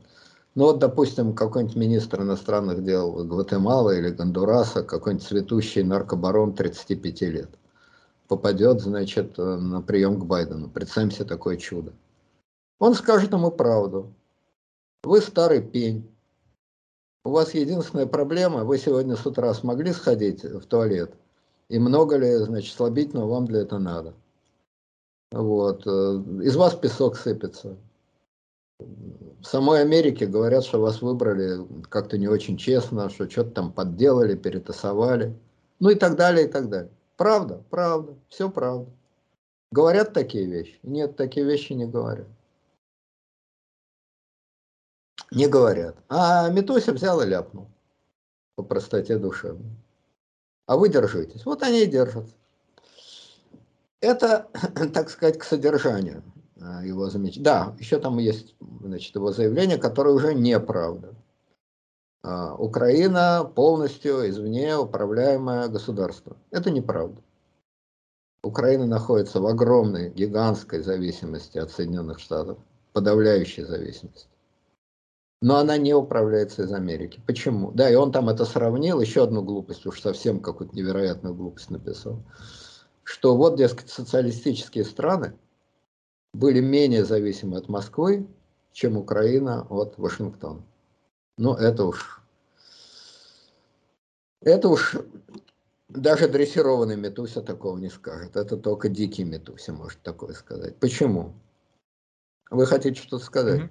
Давайте. Смотрите, а, я вот посмотрел этот выпуск, в котором вы спорили а, с уважаемым Михаилом о том, что я, если честно, не увидел никакого предмета для спора, потому что, понимаете, ну, как бы э, я согласен с той позицией, вот насколько у нас любят э, памятники Сталину, любят те в основном, кого Сталин бы уничтожил. Он бы, конечно, и многих других уничтожил. Вот настолько и э, любят, я так понимаю, в Украине памятники э, тем, кто уничтожал евреев, участвовал во Львовском погроме и так далее. То есть, ну, во Львове же есть памятник Степану Бандере. Вот если мне не изменяет память, он там есть. Если есть... нет, то после вашего выступления поставят. Нет, ну в 2007 году его открыли, между прочим. А, не... и говорить нет. Вот. Он большой, там в полный бюст, есть памятник там Роману Шухевичу, Ярославу Стечко, но, понимаете, и говорят, ну они не совсем были антисемиты. Я вот одну любопытную цитатку приведу, это вот из украинских историков. А, это цитата Ярослава Стечко. Поэтому стою установление уничтожения евреев и целесообразности перенести на Украину немецкие методы экстерминации еврейства, исключая их ассимиляцию. Это цитата. Это цитата того человека, и тут я смотрю графу память. Вот памятник в городе Тернополь. Есть такое? Есть такое. Оскорбляет этот памятник кого-то? Я не знаю, может быть оскорбляет. Но это имеет место быть, и на вот этой вот цитате деятеля, украинского националиста и одного из видных участников АУН. Вот на этом можно дискуссию, на мой взгляд, закончить. Если есть какие-то опровержения, милости прошу. Нет, но это можно глубоко в историю войти. Символом, а, значит, Киева, насколько я помню, это символ а, студии а, Давженко. По-моему, по-моему, вот как Э, студия Ленфильм, там у них «Медный всадник», а Мосфильм – это рабочая колхозница. По-моему, символом студии Довженко является памятник э, Богдану Хмельницкому на лихом коне. Но если даже это не так, то все знают, что это один из символов Киева. Хмельницкий на лошади, значит, с булавой. Вот. И это осталось, естественно. Я не говорю о том, что Хмельницкий – это человек, который привел Украину в состав России. Поэтому каким образом он сегодня является символом для украинских националистов, я не знаю. Но то, что Хмельницкий, цитат таких, как Стыцко, может, и не выдавал, но осуществлял геноцид уж никак не в меньшем масштабе, чем Гитлер, ну, пропорционально своему времени, конечно, у него не было таких возможностей, да и 6 миллионов людей в его распоряжении не было. Сколько было евреев, столько убил. Это факт общеизвестный. И это всегда было, и при советской власти это было. Я, когда занимался историей Отечественной войны, я с особенным удовольствием читал, как еврейские военные получали ордена Богдана Хмельницкого. Это отдельное удовольствие, видимо, испытывал. Вот. В истории много всякого. И, значит, э, в Англии тоже всякие чудеса были. Уж история евреев. Да и не только евреев, бог ты мой кому только в истории не мяли бока. Ну, евреям как-то особенно, но были и другие, которым крупно везло в этой жизни. Были другие нравы, другие нормативы, другие времена. Они изменились.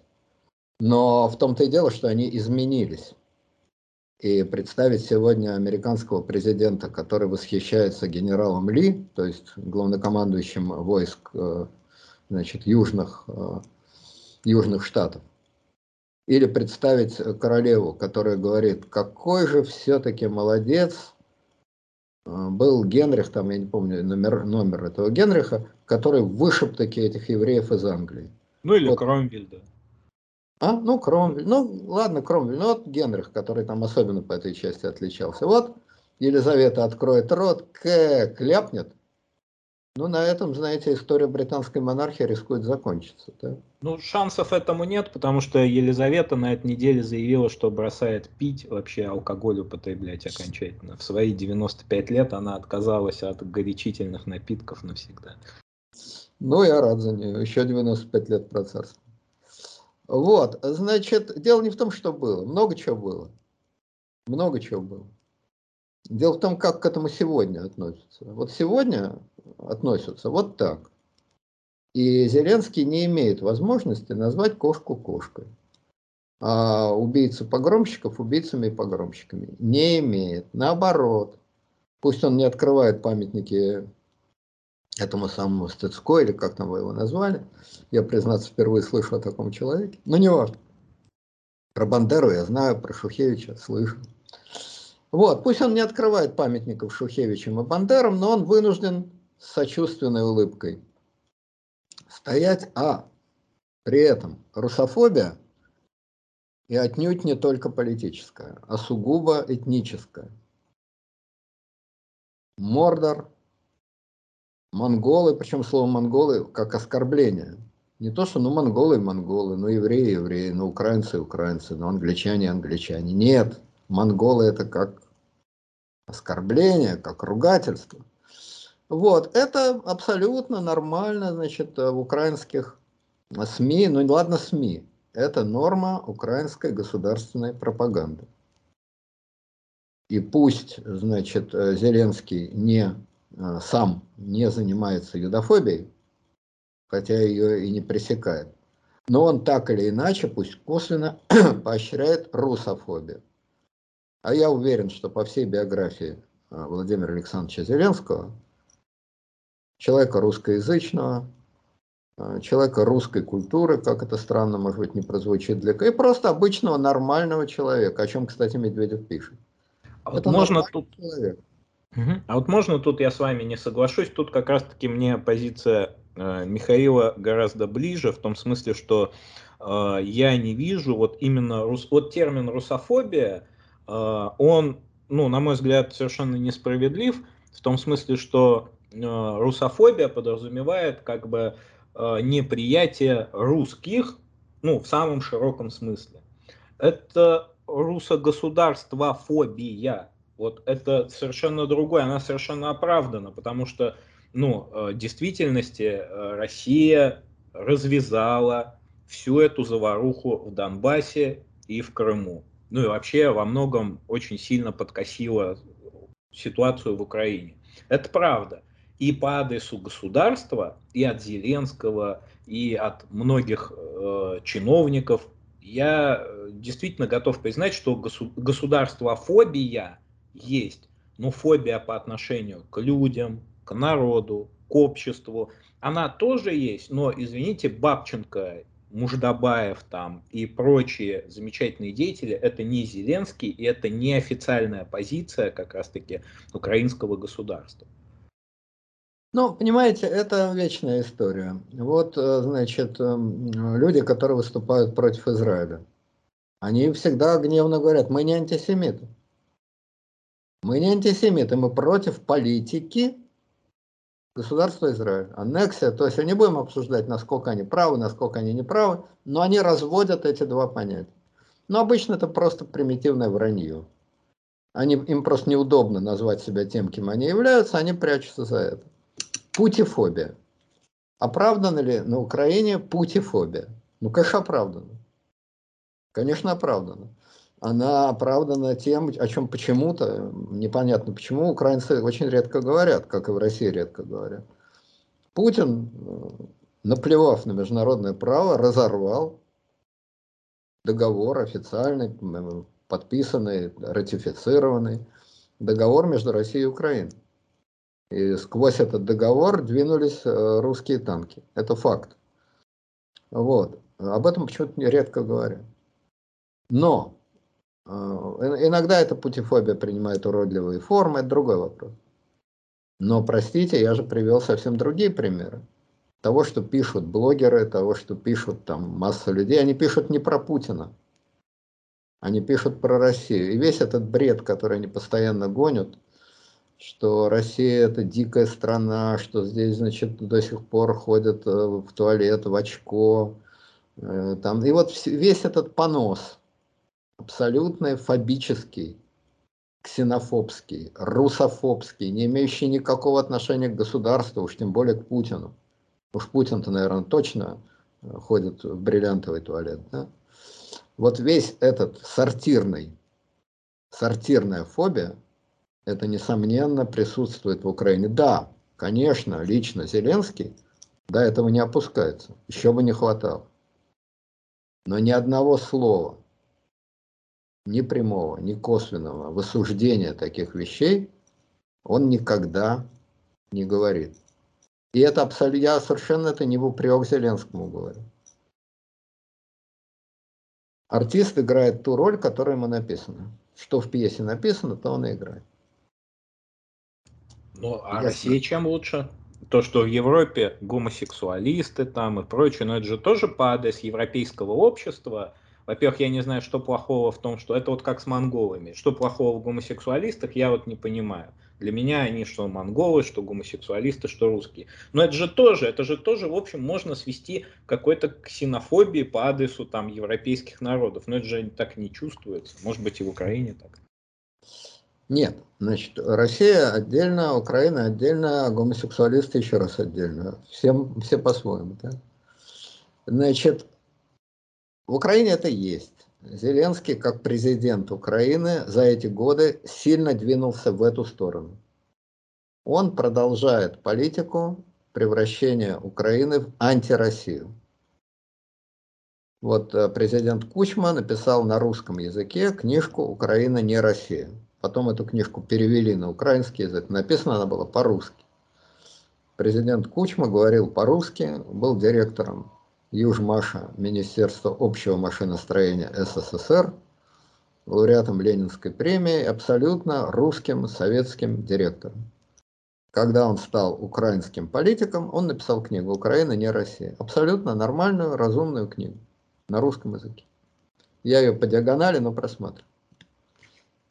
А в последнее время Украина отнюдь не, не Россия. Украина антироссия. Это совершенно разные вещи. Не Россия – это нормальнейшее состояние для любой страны. Вот Казахстан – это не Россия, но отнюдь не антироссия. Анти-Россия – это страшная зависимость от России. Страшная. Потому что если вы что-то делаете на зло надменному соседу, и против надменного соседа, вы в абсолютной от него зависимости. Я вот э, выше сказал, не успел, значит, объяснить, почему э, неправда слова э, Медведева о том, что Украина полностью под иностранным, то есть американским управлением. И даже в большей степени, чем социалистические страны под советским управлением. Ну, потому и неправда, что социалистические страны подчинялись единому центру управления Советского Союза, ЦК КПСС. Все. А Зеленский, любой украинский политик, балансирует между разными центрами власти, которые есть в США. Естественно, он зависит от них. Но их много. Президент отказал, он в Конгресс. Конгресс отказал, он апеллирует к СМИ. В Советском Союзе это было невозможно. Поэтому советские социалистические страны были на коротком поводке, даже не на поводке, а просто на прямой такой железяке. А благодаря устройству Соединенных Штатов Украина может вертеться. Да, это тоже зависимость, да, это неприятная зависимость, но это отнюдь не та зависимость, что была у социалистических стран перед Советским Союзом. Но дело не в этом. Значит, здесь э, Медведев говорит правду в отношении того, что действительно часть украинской пропаганды построена на русофобии. Часть государственной украинской пропаганды построена на русофобии. Так же, как часть российской государственной пропаганды построена на укрофобии, отнюдь не борьбе с украинским государством, а на демонстративном презрении украинцам как этносу что демонстрирует, между прочим, и сам Медведев, естественно, в своей статье. И что постоянно демонстрирует значит, там, Соловьев, Скобеева и прочее, прочее в своих ток-шоу. Которые сводятся к оплевыванию украинцев, а чтобы оплевывание было адресное, туда вызывают каких-то дебилов, проплаченных, хорошо проплаченных дебилов с Украины, они изображают мальчиков для битья. Глупые, тупые, нерешительные, и в них смачно плюют все, говоря, вот они украинцы. Не украинское государство, вот они украинцы. Это очень мило сочетается с рассказами о том, что мы братья. Если наши братья дебилы, то кто мы, интересно? Но это простая мысль, значит, с Кобеевым, Соловьевым и Медведевым в голову не приходит. Это что касается содержания текста Медведева, по крайней мере, как я его помню. Значит, теперь зачем этот текст вообще появился? Ну, кроме того, что бедному Метусе хотелось напомнить о себе, высунуть лапки из своего, из своей золоченой клетки Морозова и крикнуть, я не Морозов, я другой. Почему мне? Почему мне? Почему мне? А что ему? Ах, фиг его знает. Ну вот, ну загнали его. На цепь посадили, вот он сидит, урчит. Вот кроме этой цели, значит, демонстрации, напоминания о себе, он же не от себя это все писал, и не он это писал, наверное. Ну, цель понятная. Это, значит, приехала в Москву Нуланд, это, кстати, тема, о которой вы тоже хотели. Приехала Нуланд, а, привезла недоеденные в Киеве печенки, немножко так затверделые, Путину. Лично они не встречались, но передайте Владимиру Владимировичу коробочку с моими печенками. А, значит, Рябков ей сказал, у нас чаек есть. Мы такие мастера по чаям, я вам скажу. Да я знаю, сказала ну, так вы знаете, а вы попробуйте. Уж то, что а чаи-то мы умеем гонять. А она сказала, ну кто, луговой варит? Да не, зачем луговой? Мы все мастера по чаям. Русский чай, знаете, русский человек без чая жить не может. Печенки ваши мы Путину отправим, давайте почаевничаем, а к чаю у нас пряники. Лично Метуся эти пряники своими лапками изваял. Вот вам пряник, попробуйте, вам понравится. Сладкий, крупный, ну, настоящий тульский. Знаете тульские пряники? Ну-ка, слушайте, вы меня обижаете. Я Россию изучаю всю жизнь. Конечно, знаю. Ну вот, вот вы знали, а теперь попробуйте и чаек, и пряники. Вот они, пряники-то. Метуся у нас мастер по пряникам. Президент был так себе, а пряники умеет лепить. А вот эта хлебосольная встреча замечательная, а, я так понимаю, кроме пряников и чая там сущностного тоже ничего не было, то есть произнесены стандартные мантры, что Минские соглашения лучше, чем э, не Минские соглашения. Минские соглашения лучше, чем не соглашения вообще, любые. Вот, это был, значит, э, знак, который послали. Значит, э, метка, та самая черная метка Джону Сильверова, на которой было написано «незложен». Черная метка, на которой было написано публично. Переговоров не будет. Конечно, это можно было сказать Нуланд в частной беседе, безусловно. Она бы поняла. Но когда такие вещи говорятся громко, публично на весь мир – то они, конечно, это дополнительный пиар-эффект. Дополнительный сильный пиар-эффект. Переговоров не будет. И их действительно не будет. И более того, их не будет по очень понятной причине, потому что говорить не о чем. Зеленскому было бы очень выгодно. Он, э, значит, когда избирался, он заявил, что он идет только на один срок когда он посидел в кресле президента, он понял, что он идет уже на два срока. И он объявил, что скоро, там, через год, два, я не знаю, когда на Украине выборы, он будет баллотироваться второй раз. И перед ним стоит, в общем, неразрешимая задача. Волк, коза и капуста.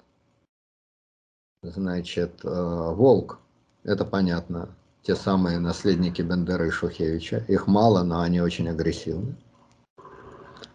Коза – это широкий украинский избиратель, в основном Юго-Востока, который голосовал за Зеленского в надежде на реальное улучшение отношений с Россией.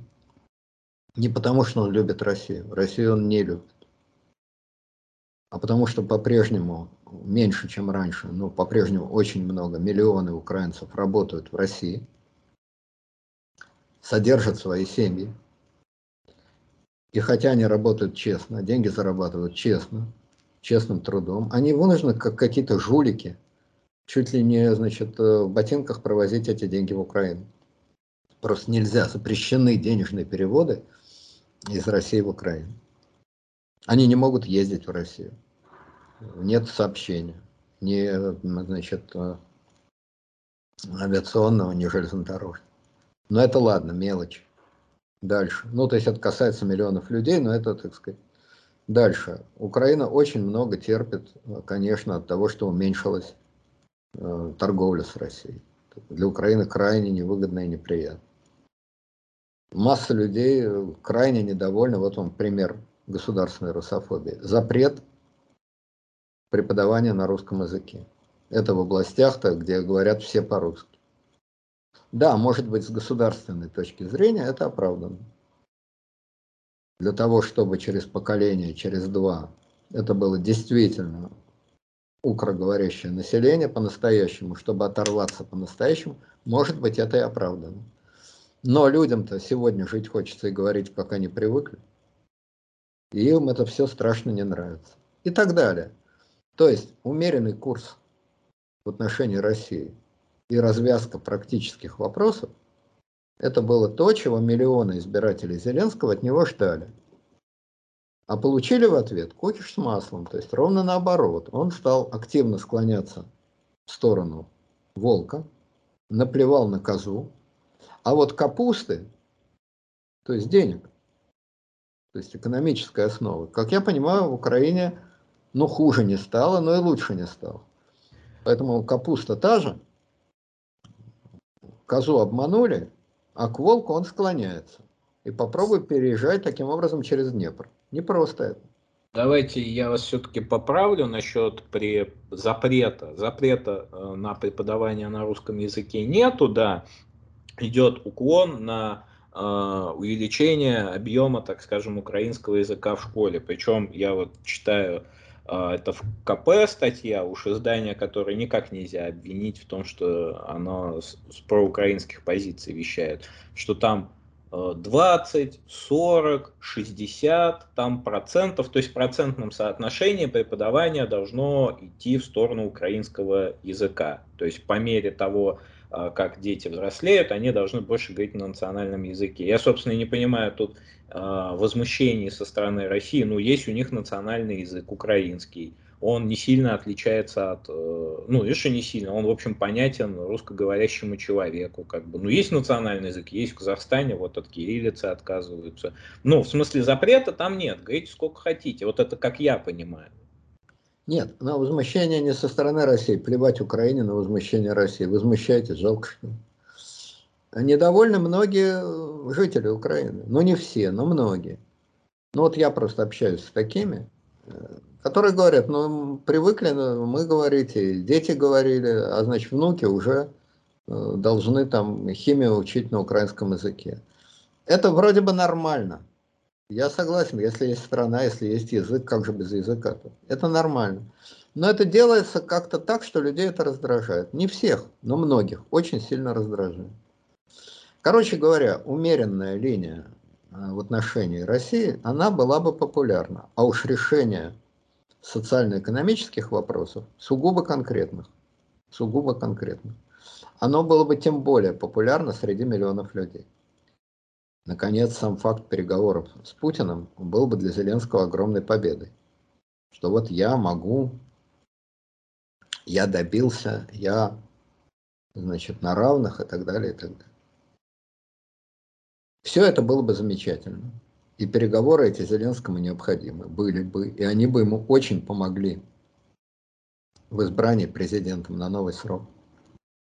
Если бы, да, и Путин бы на эти переговоры вполне пошел. Может быть, без большого удовольствия, но пошел бы. Почему? Потому что Путину было бы крайне выгодно подписать какие-то конкретные соглашения. Крайне выгоден факт переговоров. Потому что если Зеленский мог бы положить это своему избирателю, то Путин мог бы положить это в пробковые шлемы И сказать, вот вы нас упрекаете, что мы там напали, что мы агрессоры, что мы то, что мы все. Чего вы болтаете? Вы хотите быть большими украинцами, чем президент Украины? Вот мы с ним встретились, вот мы провели переговоры, вот мы решили какие-то практические вопросы, но есть у нас там разногласия территориальные. Но что вы-то, господа, из штанов выпрыгиваете? Дела идут, контора пишет. Все нормально. Конечно, если вы хотите, ради бога, вводите санкции, но это же просто от, откровенная ложь, откровенное издевательство. У нас с Украиной отношения налаживаются, а вы нас проклинаете и нам грозите. Это Путину было бы тоже выгодно. Тем более, тем более, что это никак не отменяло бы работу Останкина. Для Запада одно, а в Останкино Соловьева и Скобеева бесновались бы точно так же, как беснуются. Если есть наркоманы, которые сидят на Останкинской игле, они бы свою дозу все равно получали. Это никто у них не отнимает. А, а понимаете, вот тут есть же, э, на мой взгляд, резонный контраргумент, что Владимир Владимирович уже давно не действует вот от рацио, то есть он давно не рациональный политик, и есть очень много иррациональных вещей, которые вот имеют место быть, и решение которых, в общем, ему бы никак не повредило. Но он же плевал на эти вещи, то есть он, у него есть внутреннее самоощущение, внутренняя злоба, внутреннее неприятие, и он действует соразмерно тому, он не хочет действовать как политик, он хочет действовать как хозяин, как господин положения. Да плевал, я могу это сделать, но это не сделаю. Согласен. Я, собственно, пример вот такого э, капризного поведения, капризно взбаломошного человека привел в самом начале, когда вот с Масляковым эта история. Это же из той же самой серии. Что хочу, то и и плевал я на вас. Тем не менее, такие переговоры были бы возможны, по крайней мере, Зеленскому они были бы крайне выгодны, еще раз повторяю, если бы не одно «но», которое делает их невозможными и отсекает. Зеленский не может провести такие переговоры, просто не может. Не поставив вопрос, и не просто так, между прочим, на заднем плане, а именно в переднем, на переднем плане, выпитив как центральную фигуру о Крыме и о Донбассе. Ответ на эти вопросы известен, ответ Путина всем известен. Крым – часть России, обсуждать тут нечего. Давайте обсудим вопрос Харьков, часть Украины или нет. С тем же успехом можете обсуждать про Крым. Это часть России, точка. Разговор закончен. Что касается Донбасса, мы к Донбассу не имеем никакого отношения. Это независимая, там, непризнанная область. Выполняйте Минские соглашения. Все, обсуждать нечего. Если бы эти темы можно было вынести на задний план, так, между прочим, для заключительной пресс-конференции, то тогда имело бы смысл встречаться. Но Зеленский не может эти темы вынести на задний план. Не может их сделать фоновыми. Потому что если он это сделает, то взорвутся те самые украинские националисты, которых он боится. И взорвутся в самой непристойной форме и он услышит рассказ именно о своей национальности, именно о том, что он не украинец, что он не любит Украину, что он торгаш, что он продает Украину Путину и так далее, и так далее, и так далее. И он этого боится. И пойти на такие переговоры он не может. А навязать Путину долгий, нудный и абсолютно бессмысленный разговор о том, чей Крым, но этого он тем более не может. Поэтому идея переговоров мертвая, изначально мертвая, изначально ни о чем.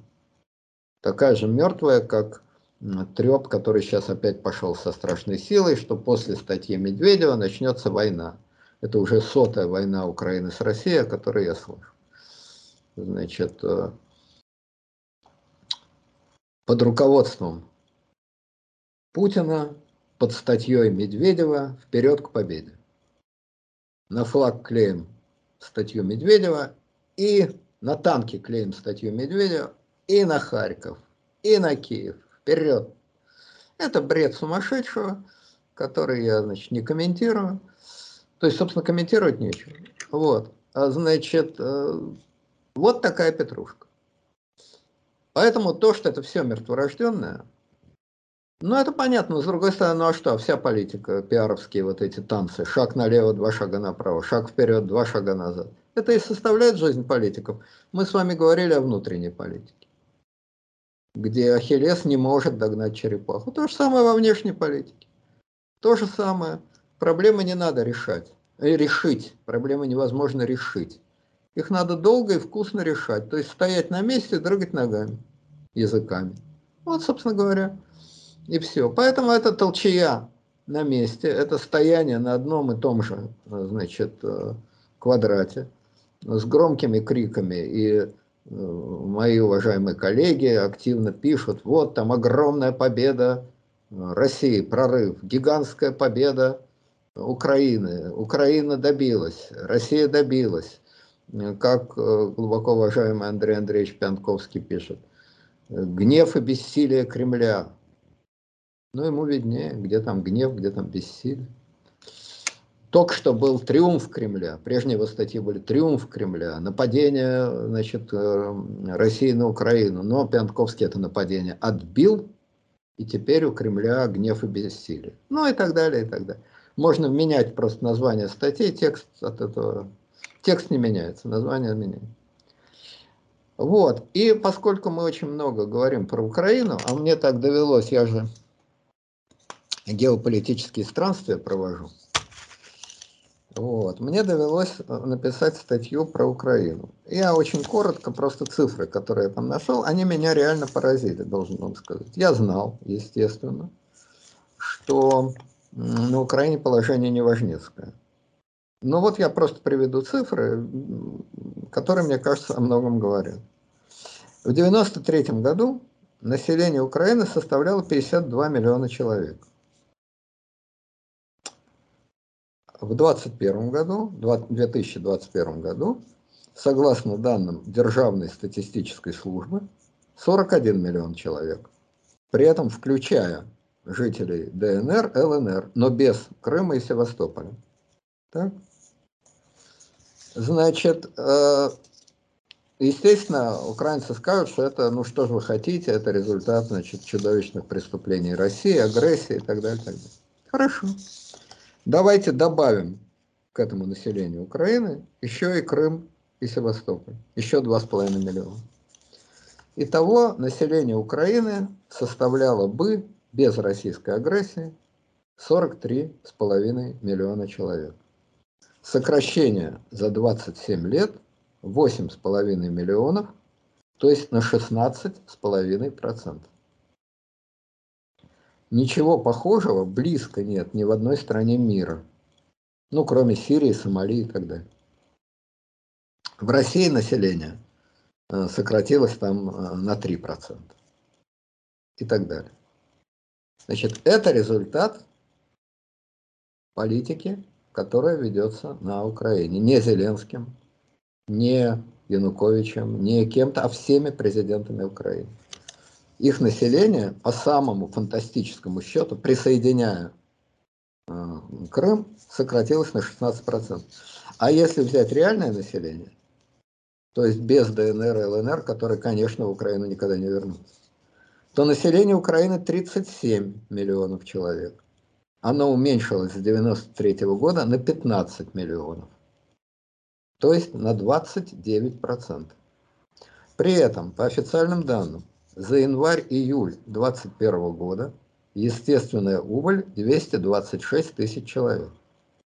226 тысяч при населении 37 миллионов. И для сравнения, на 1 января 1941 года, то есть когда уже Западная Украина входила в состав Украинской ССР, население УССР было 41 миллион, а на 1 января 1946 года 31 миллион. При этом еще многие не вернулись из эвакуации. То есть война, оккупация, Холокост и эвакуация дали сокращение населения на 25%, а за годы независимости на 29%. Да, это до более долгий срок, там это за 4 года произошло, а здесь за 37. Ну, простите, это война и оккупация. Вот такие, э, как Немцов в свое время книжки издавал, Лужков итоги, там э, Ельцин итоги. Вот такие совершенно объективные по цифрам итоги политики всех украинских президентов, рад, националистов э, там, и так далее. И так далее. Можно вопрос? Вот на этой неделе, это, наверное, последнее, что мы сегодня успеем обсудить, на этой неделе в России стартует перепись населения. Да, в России, может быть, вот эта убыль населения, она не такая высокая, но она все-таки компенсируется за счет мигрантов, это точно. То есть, если убрать вот эту миграцию в России, Средней Азии, из, ну, в общем, с постсоветского пространства, то там, может быть, то на то и будет. И надо понимать, что политика-то очень разная была. То есть, ну, в конце концов, это же люди не умершие в результате там голодомора или холокоста. Это люди, прежде всего, уехавшие. Я думаю, оттуда там львиная доля этих цифр это те, кто уехали. Или, например, те, кто э, стали просто меньше рожать, и это тоже нормально. Сейчас как бы жизнь человека, она стоит гораздо дороже, чем тогда. Тогда просто рожали больше, а сейчас рожают меньше. То есть за этим стоят не какая-то катастрофическая политика, не какой-то там ужас, ужас, ужас, а это естественный ход вещей, потому что, в общем, если мы посмотрим на европейские страны, там население, оно же тоже сокращается. И там приток тоже поддерживается, как и в России, за счет миграции. Население действительно сокращается во всех развитых странах. Приток поддерживается за счет миграции, в том числе, кстати, за счет миграции с той самой Украины. Кстати сказать, мигранты из Украины, они раньше валом валили в Россию, сейчас нет молодежь норовит в Европу ехать. Но темпы сокращения, даже если отбросить мигрантов, конечно, совершенно другие. Представить, что население Франции без мигрантов, или там Германии, да любой европейской страны, без мигрантов сократилось э, за 30 лет на 20%, но это абсолютно невозможно. Все вместе это политика. Да, рожают меньше, верно но живут дольше. Как я понимаю, там и этого нет. Да, кстати, миграция. Так мигрируют в те страны, где хорошо жить. И это не только уровень потребления. Это уровень комфорта, это уровень медицины, это уровень безопасности, это многое. Да куда дотянутся? Понимаете, опять же, в Россию тоже ведь из Средней Азии едут просто потому, что могут именно в Россию. Ну что, они дураки, они бы не поехали там в Чехию какую-то, если бы могли. Просто не особо они там нужны. А в Россию, я думаю, миграция будет сокращаться. Не из-за Чехии. В Чехию никто этих не возьмет. Но есть другие страны, куда они могут ехать. Они их открыли, они туда охотно едут. Корея прежде всего. Корея, Юго-Восточная Азия. Вот я совершенно не э, оправдываю российскую политику. Я еще раз говорю, начали мы передачу с того, что политика российского руководства очень проста.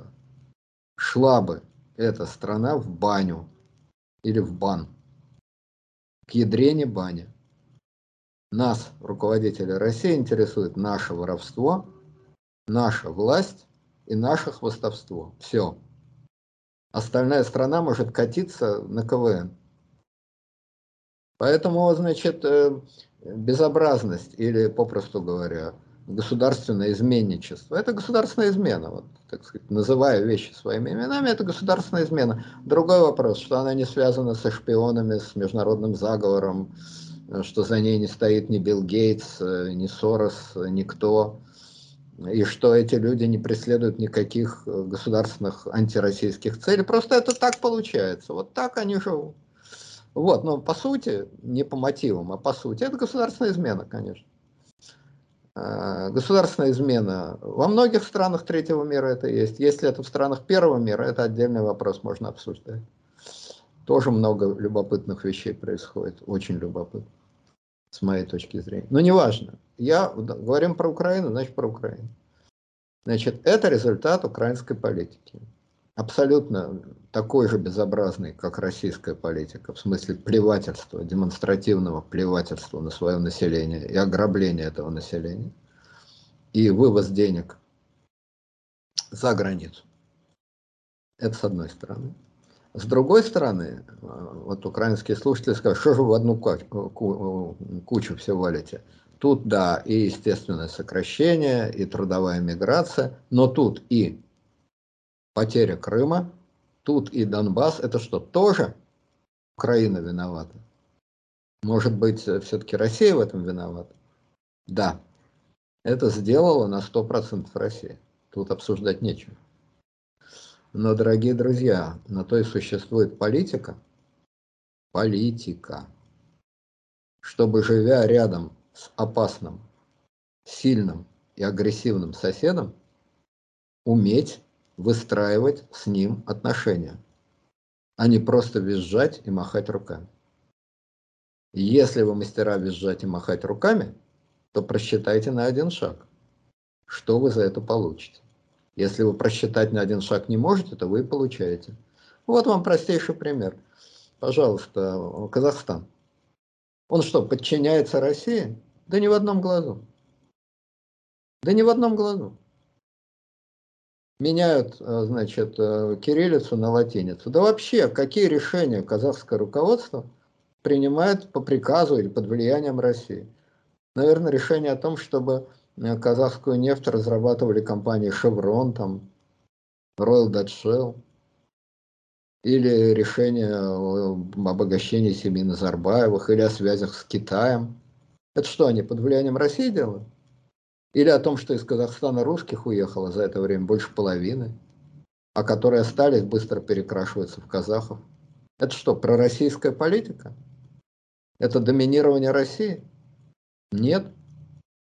Но это выстраивание нормальных, адекватных отношений. Вы знаете, с вами рядом опасный, агрессивный и очень сильный по сравнению с вами сосед. Ну так выстраивайте отношения.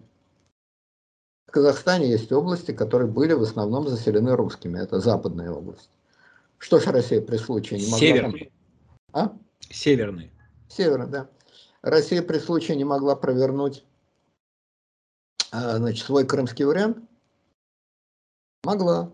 Не проворачивал. Почему? Потому что выстраивали отношения. Наконец, возьмите свою Украину. Кучма. Украина не Россия. Заявил, написал. Старался вести на Запад. Но он не лаял постоянно из-за забора, как такая значит, брехливая, мелкая брехливая собачонка. Он не бесил. Он не вел пиар-войну. Он понимал, что за пиар-войну можно заплатить реальными потерями. Он этого не делал. Даже Ющенко, ничтожнейший из всех украинских президентов, Зеленский, я считаю, гораздо более толковый. Даже ничтожнейший Ющенко, которого Путин ненавидел, который пришел к власти вопреки явному желанию Путина, он не обострял до такой степени. Если вы так обостряете – если вы так бросаетесь, если вы демонстративно ведете антироссийский пиар, то чего вы, собственно говоря, в ответ ждете? Это результат вашей крайне неумелой, мягко говоря, политики.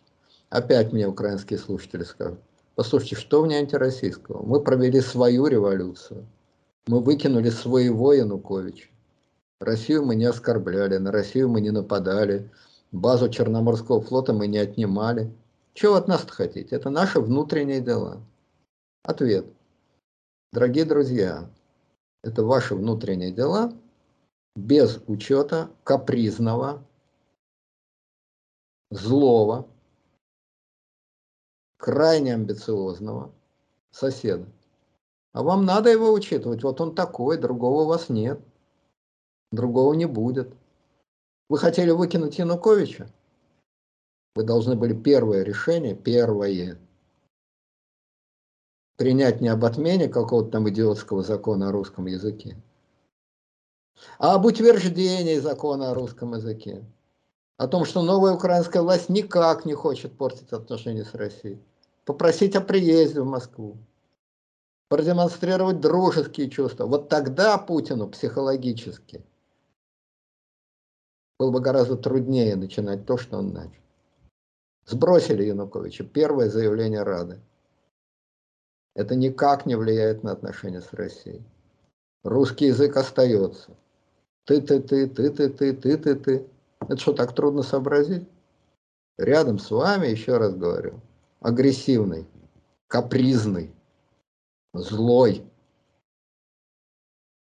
сосед. Но 20 лет он на вас не нападал, держался. При Кучме держался, при Ющенко держался. А, конечно, если вы начали вести себя, гулять по буфету, но вы получили. Это ни в коей мере не оправдывает поведение России.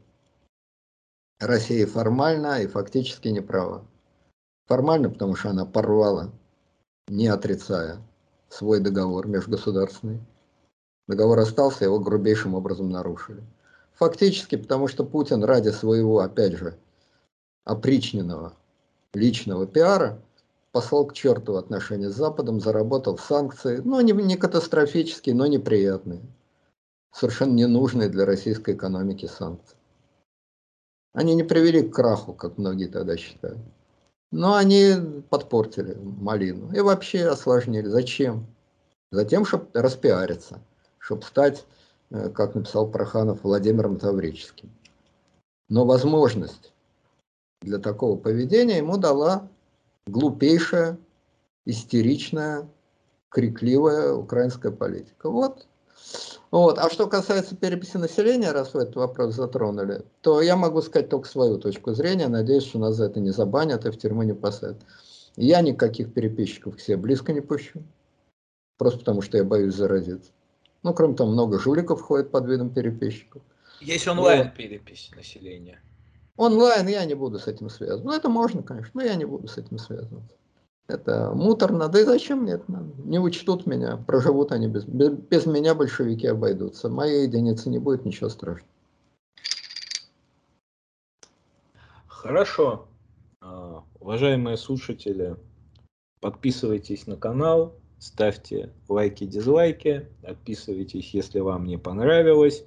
А, отдельно отдельной строкой э, уважаемым патриотически настроенным украинцам, к которым я отношусь совершенно нормально, я думаю, Леонид Александрович относится совершенно вот нормально, так как и относится к патриотам любой другой страны, то есть никак.